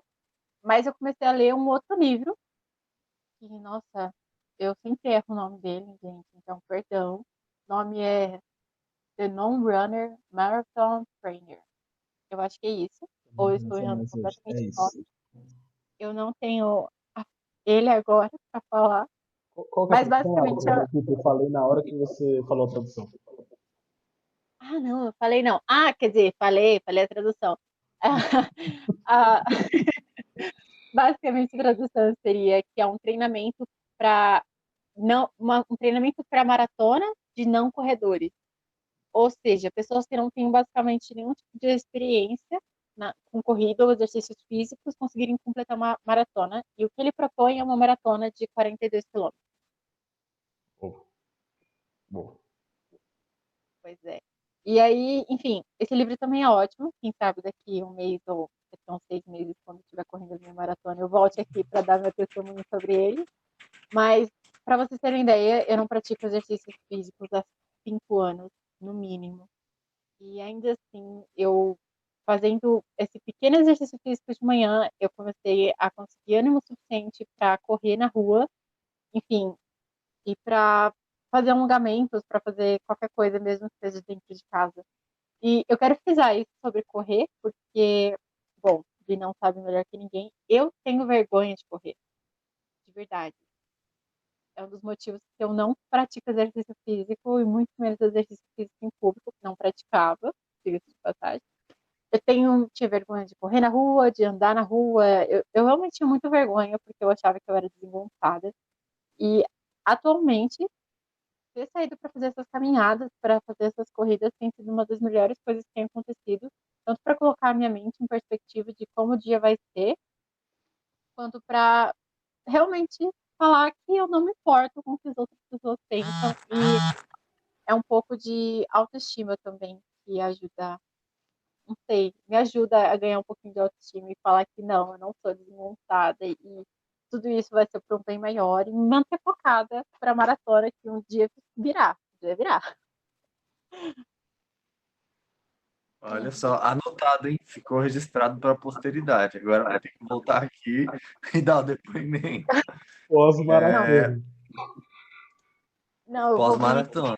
com, com, a minha roupa, com a minha plaquinha de maratonista, então vou vir bem bonita, bem maratonista mesmo, vocês vão ver.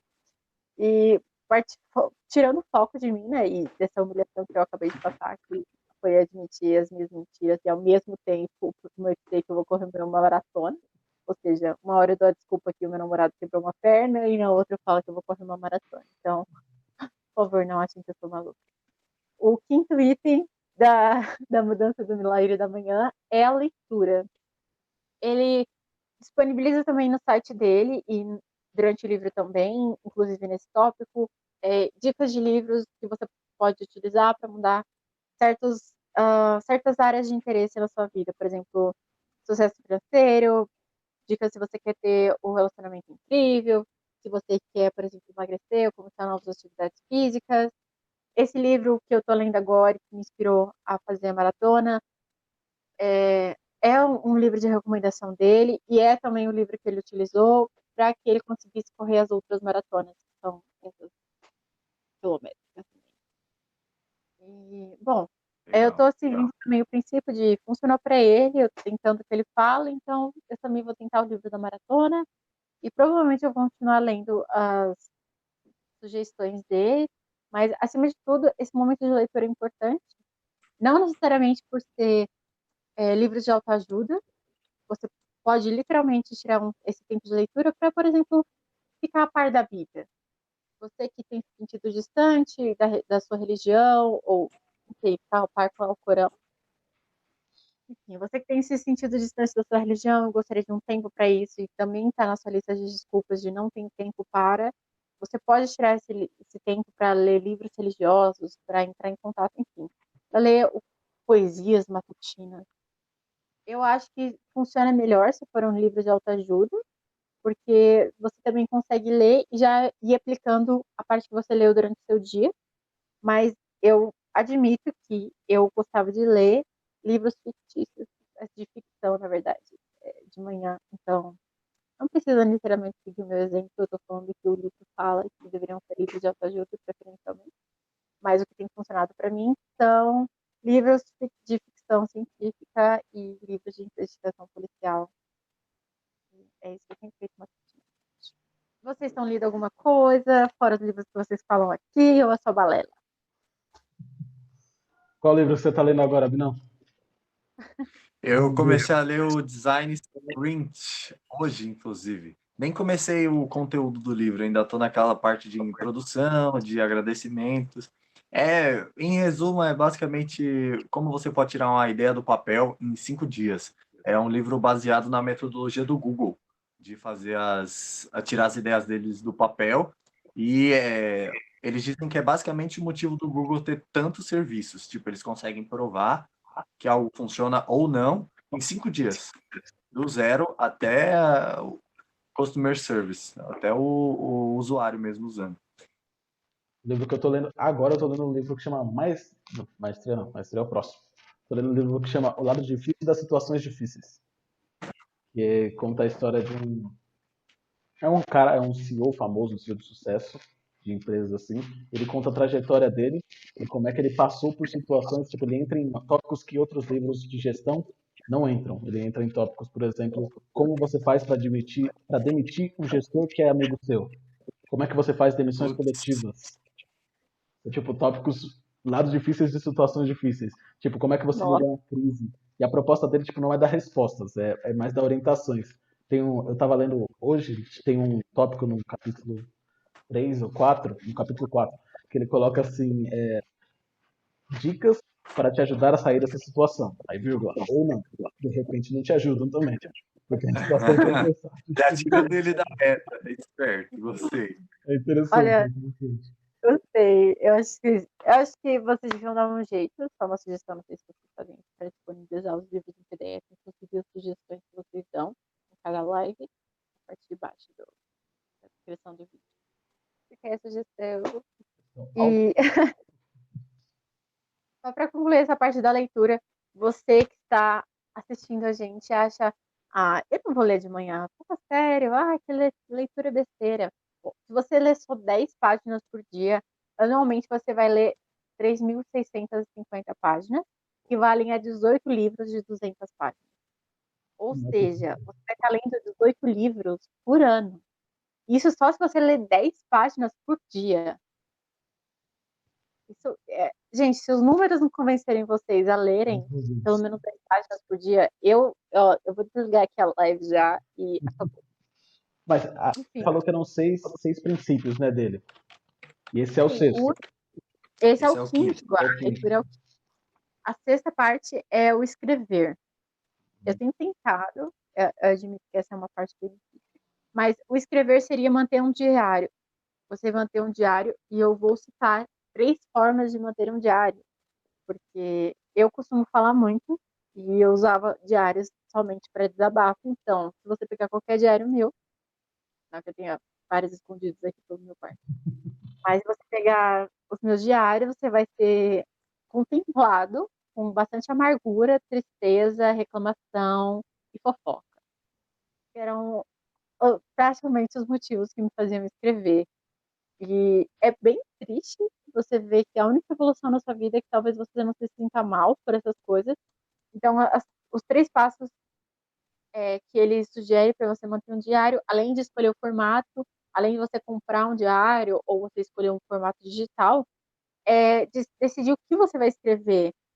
É, por exemplo, se você vai re- é, reconhecer suas realizações, se você vai estar estabelecendo em qual área você quer melhorar, se você quer planejar suas ações, se você, enfim, pelo que você é grato, porque para para pensar, tudo que você está escrevendo agora, nesse dia, nesse momento, vai ser um relato para o seu eu do futuro. Então, daqui a um ano, por exemplo, se você quer começar uma empresa do zero, daqui a um ano você vai estar de olho- sendo um empreendedor de sucesso, eu espero, e vai poder olhar para trás, olhar o seu diário de um ano e ver qual foi, foi o passo que você seguiu para chegar lá. O que que funcionou para você, quais foram as pedras no caminho que você enfrentou, como você passou por elas. Enfim, é, escrever vai bem além de ser só um desabafo, vai uma forma de você oficializar aquilo que você quer, oficializar aonde você quer chegar, pelo que você é grato. Então, seria basicamente. Lembra daquelas afirmações da visualização e do silêncio? Seria basicamente uma forma de você colocar tudo aquilo no papel e tornar é, tudo tão real, porque é o que eu sinto. Quando você escreve, você deixa uma parte de si no papel, você faz aquele desabafo e aquilo está registrado até que a folha desapareça ou o arquivo se corrompa do computador. Então, para mim é bem importante.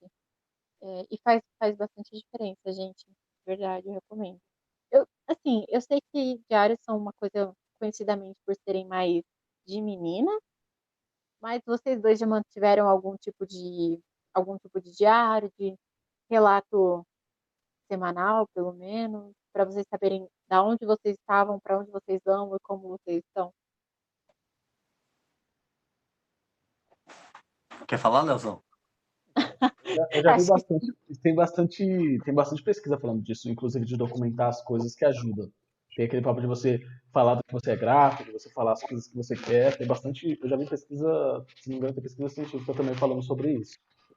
Eu, eu nunca, eu já comecei a tentar na prática, mas para mim é muito difícil implementar esse, esse hábito consistentemente. É como, é como de escrever no dia anterior. Tipo, para mim foi muito difícil começar sempre tranquilo, mas manter consistentemente quando a gente falou do, você planejar no dia anterior, eu resolvi com a rotina. Esse eu não consegui resolver.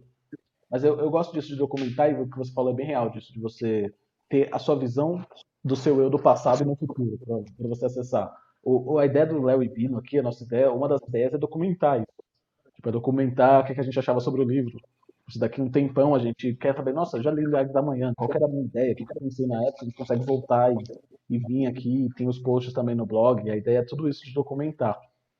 Então, respondendo categoricamente, eu já tentei manter um, um diário assim, mas não consegui por muito tempo, consegui coisa de uma semana, duas, mas não consegui consistentemente assim implementar para virar um hábito na minha vida, não consegui automatizar, igual eu fiz com a rotina basicamente.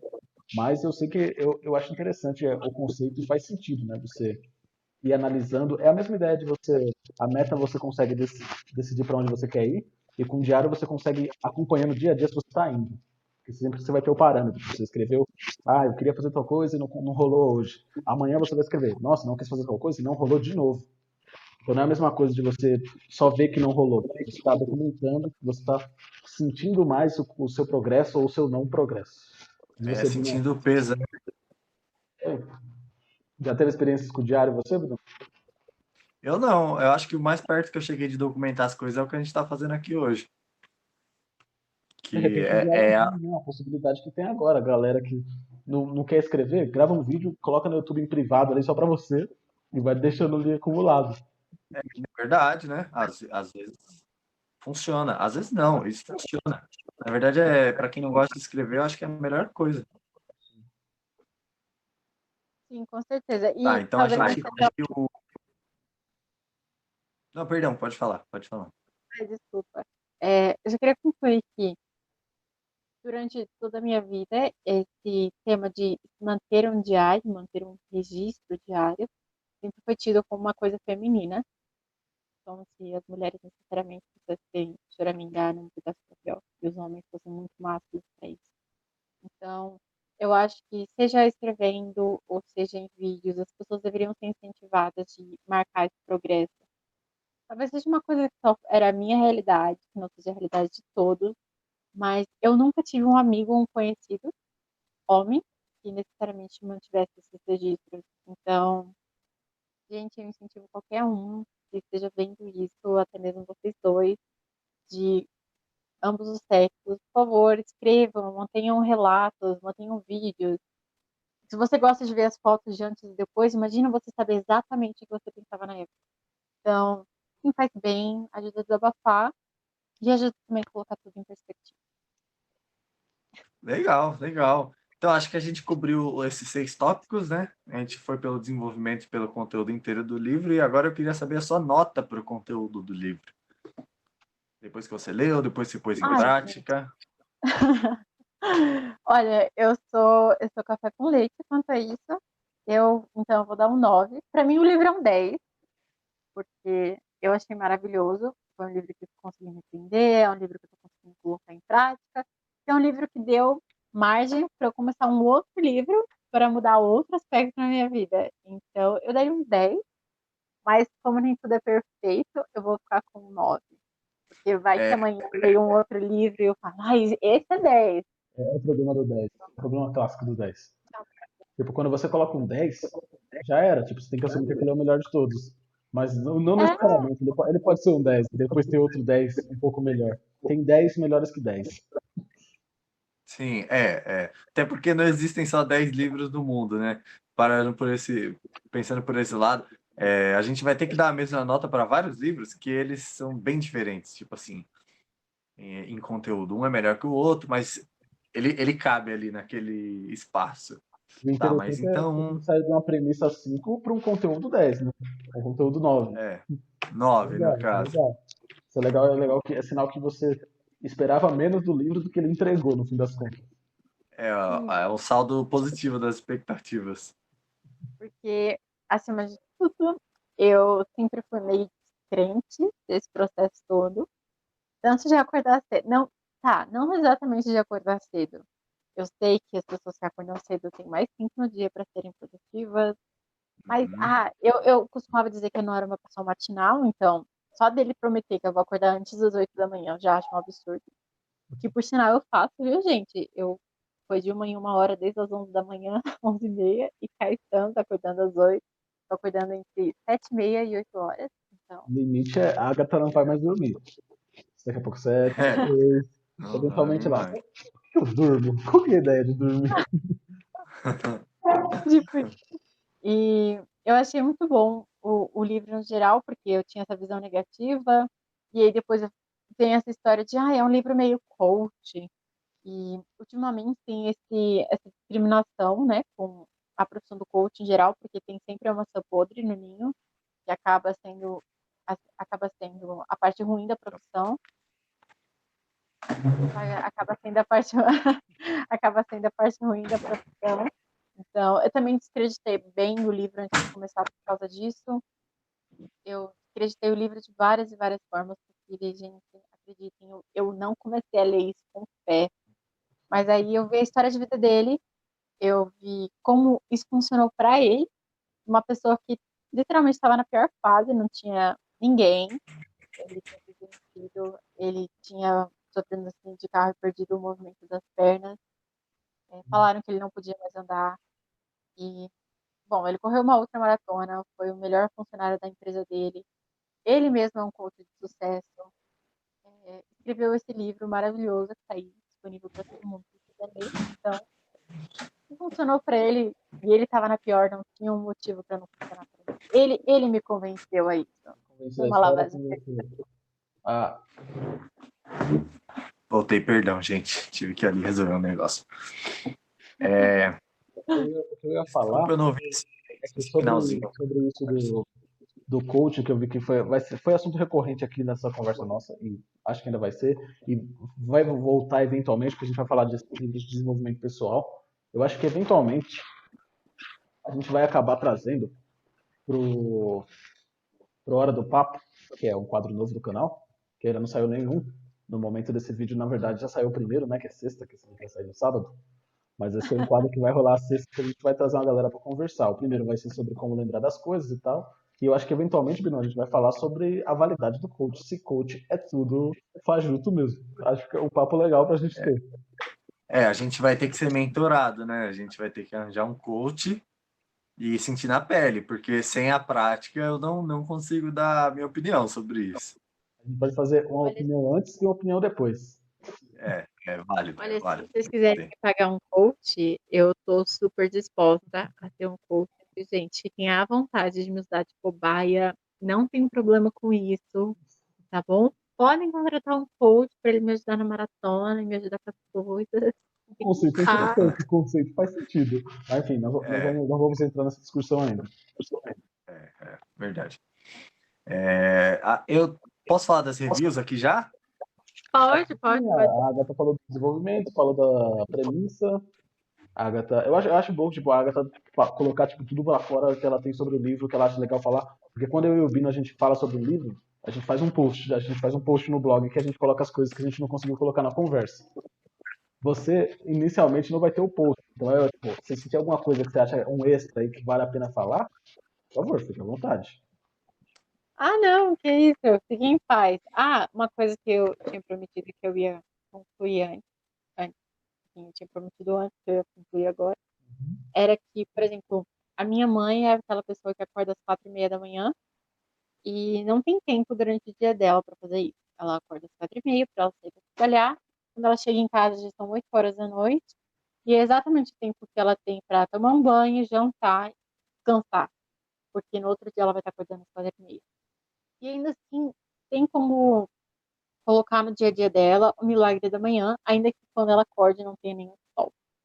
Que ele, ele prevê isso e ele, ele consegue minimizar o milagre que era de 60 minutos em 6 minutos. Ele separa basicamente um minuto para cada uma dessas atividades. Então, claro, você vai precisar realmente maximizar o seu tempo, tá? Com tudo definido na noite anterior. Mas é possível você realmente fazer toda essa rotina em seis minutos. Se o seu problema, por exemplo, como que eu vou fazer um exercício de seis minutos? Tenta fazer um polichinelo por um minuto. Assim, é, assim, eu não consigo direito, eu já perco um pouco o fôlego. Tenta pular uma corda por um minuto. Tenta fazer um minuto de flexões. enfim, leitura. A leitura não precisa ser uma leitura extensa para que a leitura renda. É a mesma coisa. Você pode conseguir ler pequenos trechos, você pode é, conseguir maximizar esse tempo ou, recorrer ao audiobook. Enfim, tudo isso tem como você fazer, mesmo que você tenha uma rotina corrida, uma rotina cansativa. E eu garanto isso porque, bom, a minha mãe está fazendo exercícios físicos agora, influenciada, espero que pela minha pessoa, e tem funcionado, entendeu? Ela tem conseguido. É, e outra, para a galera que, por exemplo, sua mãe pega trem e tal, demora para chegar no serviço, ela pode colocar o hábito da leitura enquanto ela está indo, né? Também. Perfeito.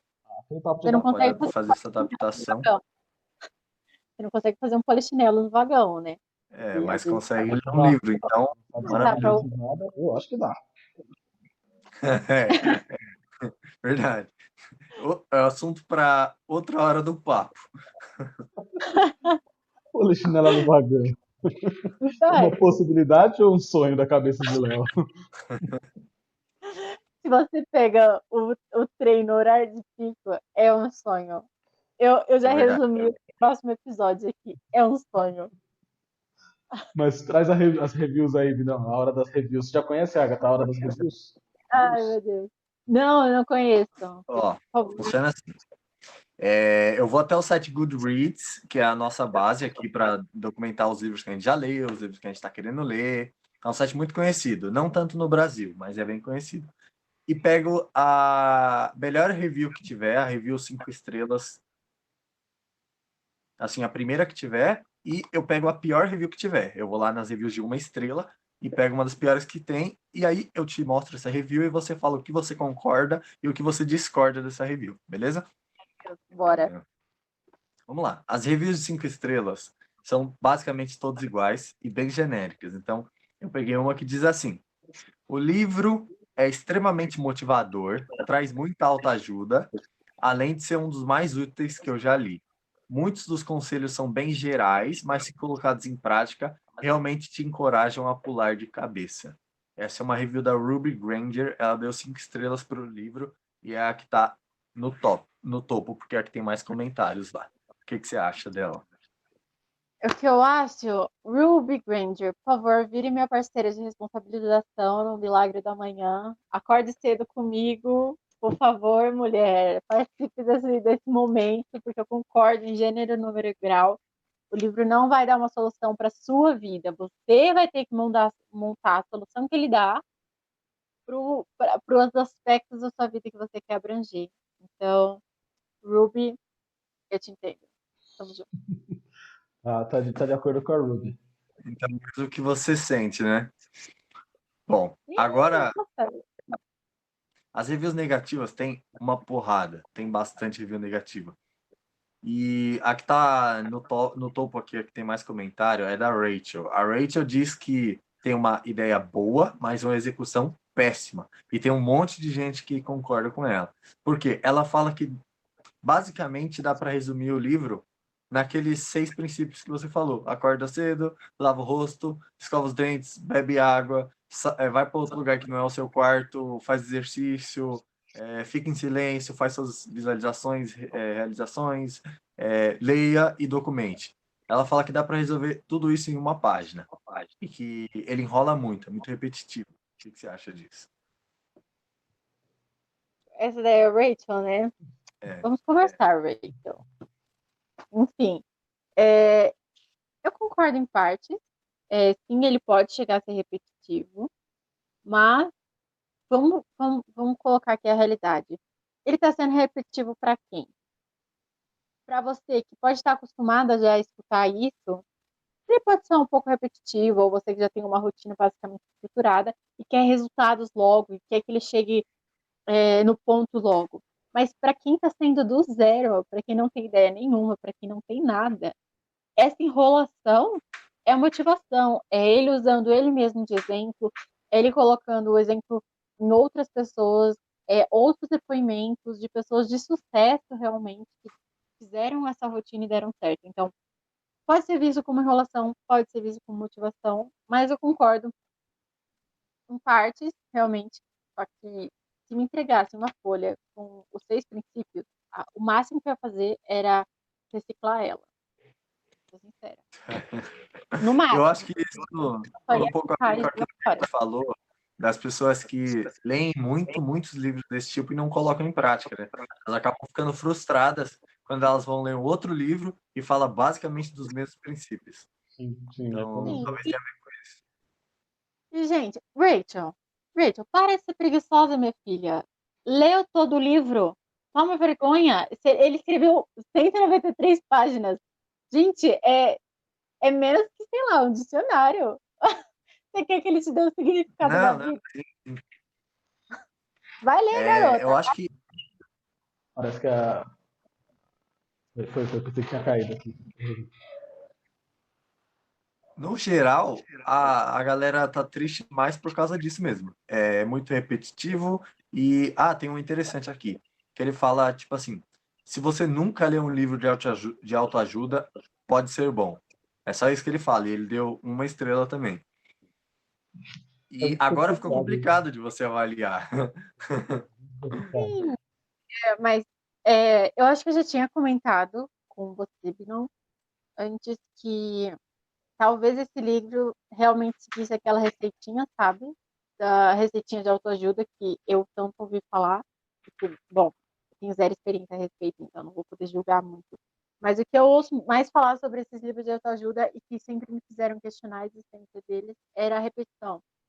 E raramente alguém entra em algum tópico que outros livros já não abordaram. Então, realmente, para alguém que já leu 20 livros de autoajuda e não conseguiu se ajudar até agora, é, esse livro vai soar repetitivo. Então, qualquer coisa, meu filho, para vocês que estão tão reclamando do livro, eu tiro um xerox aqui das minhas páginas de anotação, viu, que mudaram a minha vida, e mando para vocês, resumido. Muito bom, minhas anotações, recomendo. Mas isso, isso é muito real sobre, sobre o quanto você vai. Porque no fim das contas, a base é muito a No fim das contas, eu, depois de ler muitos livros, eu, eu sinto um pouco disso. Todo mundo meio que sabe o que tem que fazer, assim, na maioria das vezes. Claro, não dá pra generalizar. Mas no geral as pessoas têm uma breve noção do que, que é certo. Você sabe que você acordar tarde e ficar sem fazer nada o dia não vai te render coisas boas. Você sabe que você tem que ter claro pra você pra onde você quer ir. Você sabe que você tem que ter claro tipo, a profissão que você quer seguir. Sabe que você você saber especificamente pra onde você quer chegar e você ir documentando esse caminho. Talvez a parte de documentar não seja tão trivial, mas as pessoas sabem isso. Acho que esses livros ajudam muito você dar aquele aquele boom, tá ligado? Você não, não tá meio que você sabe, mas não vai, sabe, mas não vai. Aí chega ali, E joga o exemplo catalisador e vai. O exemplo também, eu acho que é importante. Tipo, você vê como que a pessoa fez, é, o como que isso deu certo para ela, você vê o que que na vida dela encaixa com a sua. Exemplos são algo interessante, algo motivador também. Sim, sim. Eu acho que que fazem tem- Desculpa, Agatha, pode continuar. Não, pode falar. Eu tô tentando- Eu tava até aproximando aqui pra tentar um lugar. Eu Uma, mais uma perto da coisa que coisa. Uma coisa que o livro, tipo, esse livro me chama a atenção em particular, porque realmente tem muito livro de autoajuda, provavelmente tem muito livro falando sobre acordar cedo, mas esse livro tem uma coisa que poucos livros de autoajuda conseguem. É um feito que, pra mim, pelo menos, mesmo vendo bastante, não é comum. Que é ter uma base de fãs muito forte. Então, a galera que realmente compra a ideia. Tipo, os dois livros que vem na cabeça quando eu penso em uma base assim, é esse, O Milagre da Manhã, e aquele de A Arte de Fazer as Coisas Acontecerem, é Getting Things Done. Esses dois têm uma base muito forte que eu conheço, claro, deve ter outros. Mas, tipo, isso não é trivial você conseguir. E é complicado pra Agatha porque ela não tem parâmetros de outros livros. Mas o que, que você acha que, tipo, faz com que muita gente se motive e compra a ideia, e compra a ideia e, tipo, cria grupos? Você entra no Facebook, procura, tem um monte de grupo, tem um monte de gente que tenta viver aquilo mesmo. Tem uma, uma galera motivada na, na comunidade desse livro. Então, uma coisa que eu acho que ajudou foi porque o próprio autor criou uma comunidade. Ele fornece o site que você pode dar, fazer o download de todos os PDFs que ele cita durante o livro. É, toda essa rotina, ele dá uma rotina base para você seguir. Ele dá um kit prático para você começar a colocar em prática toda essa ideia que ele passou. Ele dá os grupos de Facebook para que você acesse e compartilhe. Uma das coisas que ele cita que é importante, que até esqueci de falar, é você ter um parceiro de responsabilização. Você ter alguém para contar, porque se você faltar naquilo, alguém vai estar ali na sua porta te cobrando, entendeu? Então, é- essa é uma das coisas que ele cita aqui são bem importantes. E, e eu acho que isso faz com que as pessoas se sintam parte, que elas busquem alguém, mesmo que seja fora do próprio meio, que seja online, para compartilhar isso, compartilhar essas mudanças, essas pequenas felicidades, de acordei meia hora mais cedo hoje, gente, isso é raro. E além disso, ele coloca também a vida dele em pauta. Eu, e não é uma vida inalcançável. É uma vida que você olha para ela e fala: Poxa, jura, você conseguiu o seu primeiro milhão antes dos 30? ah, eu também vou, com certeza. Eu estou no extremo leste de São Paulo, consegui o meu primeiro milhão é, antes dos 30. É totalmente alcançável, gente, é fácil. Qualquer um consegue, contanto que lê esse livro. Não, ele propõe uma ideia de você melhorar o que você quer na sua vida. Ele só vai te dar o caminho. Tipo assim, ele fala: olha, aqui está o caminho, e agora você usa esse caminho para fazer o que você quiser de melhor da sua vida. E eu acho que é isso que ajuda. Você se sente parte da comunidade, mas também como se uma continuação do próprio livro fosse a sua vida. E agora, Bruno, já caminhando para o final, eu quero te propor o seguinte: o que, que você achou do livro, da nossa conversa, e qual sua nota em estrelas? Porque a gente que não leu só dá notas em estrelas aqui. Quantas estrelas você dá de 0 a 5 pro livro sem ter lido? Honestidade não vale, não vale ser mais tranquilo porque a Agatha e você estão namorando e depois ela pode te dar duas voadoras. Na honestidade. Nota 4.2, Lauzão. 4 estrelinhas, vírgula 2.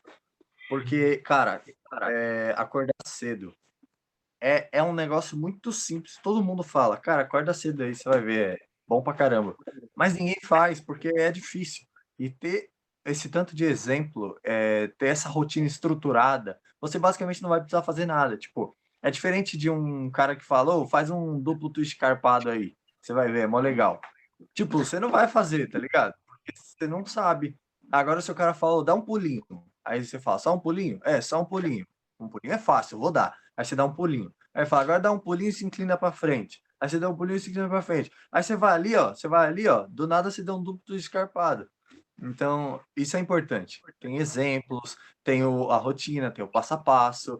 É, ele te dá tudo de mão beijada, pelo que parece. Tem um monte de arquivos em PDF para você seguir, exemplos de rotina. Isso é interessante. Eu, eu gosto de quando as pessoas falam para eu dar o pulinho, ao invés de dar o duplo escarpado direto. Eu, eu também eu, eu vou concordar na sua nota. Na real, eu vou diminuir um pouquinho, eu vou para quatro estrelas. Porque, tipo, no geral, eu sou muito chato com livros de autoajuda. Sou muito crítico com essas coisas. Eu acho que é muito fácil você cair na mesmice. Eu acho que tem muito material. Eu acho muito, tem muito sonho. Eu acho perigoso você vender para as pessoas. Tipo, a premissa é muito perigosa de você transformar a vida da pessoa em 30 dias. São coisas que as pessoas fazem que eu tenho muita dificuldade em fazer. Tipo, você tem que assumir que você vai, que todo mundo que vai ler o livro vai ter um padrão de comportamento. Eu sei que tipo a ideia dele é ser mais geral para você adaptar, mas eu acho muito pretencioso e essa é a parte que mais me incomoda nesse tipo de livro. Mas pelo conteúdo e principalmente por ele conseguir, igual você falou, acordar cedo é uma coisa que todo mundo fala que é importante, todo mundo fala que é muito fazer. Só que não é como se tivesse 20 livros que emplacaram do jeito que ele emplacou. Tipo, ele conseguiu passar essa mensagem de uma forma que as pessoas absorveram, tanto que o livro é o sucesso que é, e conseguiu passar isso de forma clara, pelo que a Agatha falou, mesmo ela que se fosse uma coisa mais, se fosse uma coisa mais para quem já conhece, uma coisa menos explicada, igual propunha a moça lá da a Rachel no comentário dela, talvez ela não conseguisse atingir tantas pessoas. Então ele acertou no, na forma de desenvolver, mesmo sem ter lido o livro, eu acho que consigo assumir isso. Ele acertou na forma que desenvolveu o livro, ele acertou no tema, ele conseguiu passar de uma forma da hora, ele passou um conteúdo legal, porque se o conteúdo não fosse bom, a Rachel não tinha falado que era só passar os seis princípios. Então ela reconheceu pelo menos os seis princípios lá, que é o, os core, o core da parada, pelo que eu percebi. É, é bom. Então ele passou um conteúdo bom, um desenvolvimento bom. Meu problema é a playlist apelativa que me quebra, sempre vai me quebrar. O livro de sempre me quebra com, com essas premissas apelativas, ou coisa muito aberta. No, no Nadaís, a gente enchendo o saco mó tempão porque ele não definiu se o público era pessoa experiente ou não. Mas no geral, eu leria o livro, agora com mais atenção, porque eu já ouvi o livro, agora eu leria o livro, pelo que a Agatha falou, e deixo a nota de quatro estrelas registradas aqui também. Eu, eu realmente recomendo, gente. A última coisa que eu quero falar desse livro, agora que eu tenho como base também a opinião de vocês que já leram vários, vários livros sobre, é que a gente, é, igual o Binão falou, igual você falou também, a gente sabe o que a gente precisa fazer, sabe é, que acordar cedo é bom, comer vegetais é bom, que você tem que cuidar da saúde. A gente sabe que você deveria almejar um futuro. Mas se alguém precisa te falar isso, talvez você não saiba de verdade. Você tem essa informação, e eu acredito que você saber é diferente de você ter informação. A gente tem tanta informação hoje em dia, já que está tudo online, e quando você entende que você precisa dessa mudança, aí que a mudança acontece. Você, a motivação só vai te levar na primeira semana. As outras duas tem que ser você entendendo a necessidade daquilo e aquilo virando um hábito. Fora isso, não tem como.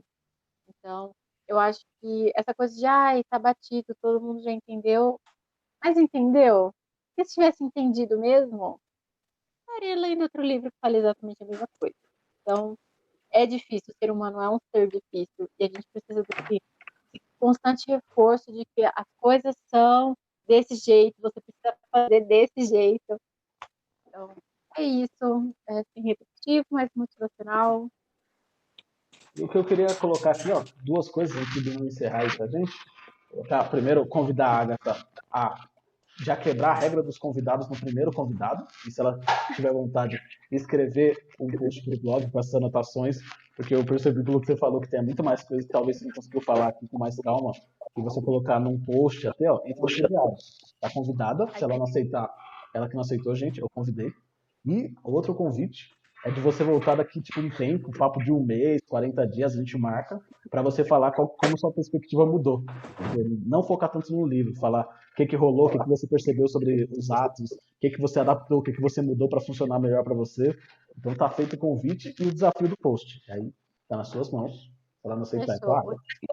Eu acho que, sei lá, vou quebrar a perna da minha mãe e vou, entendeu?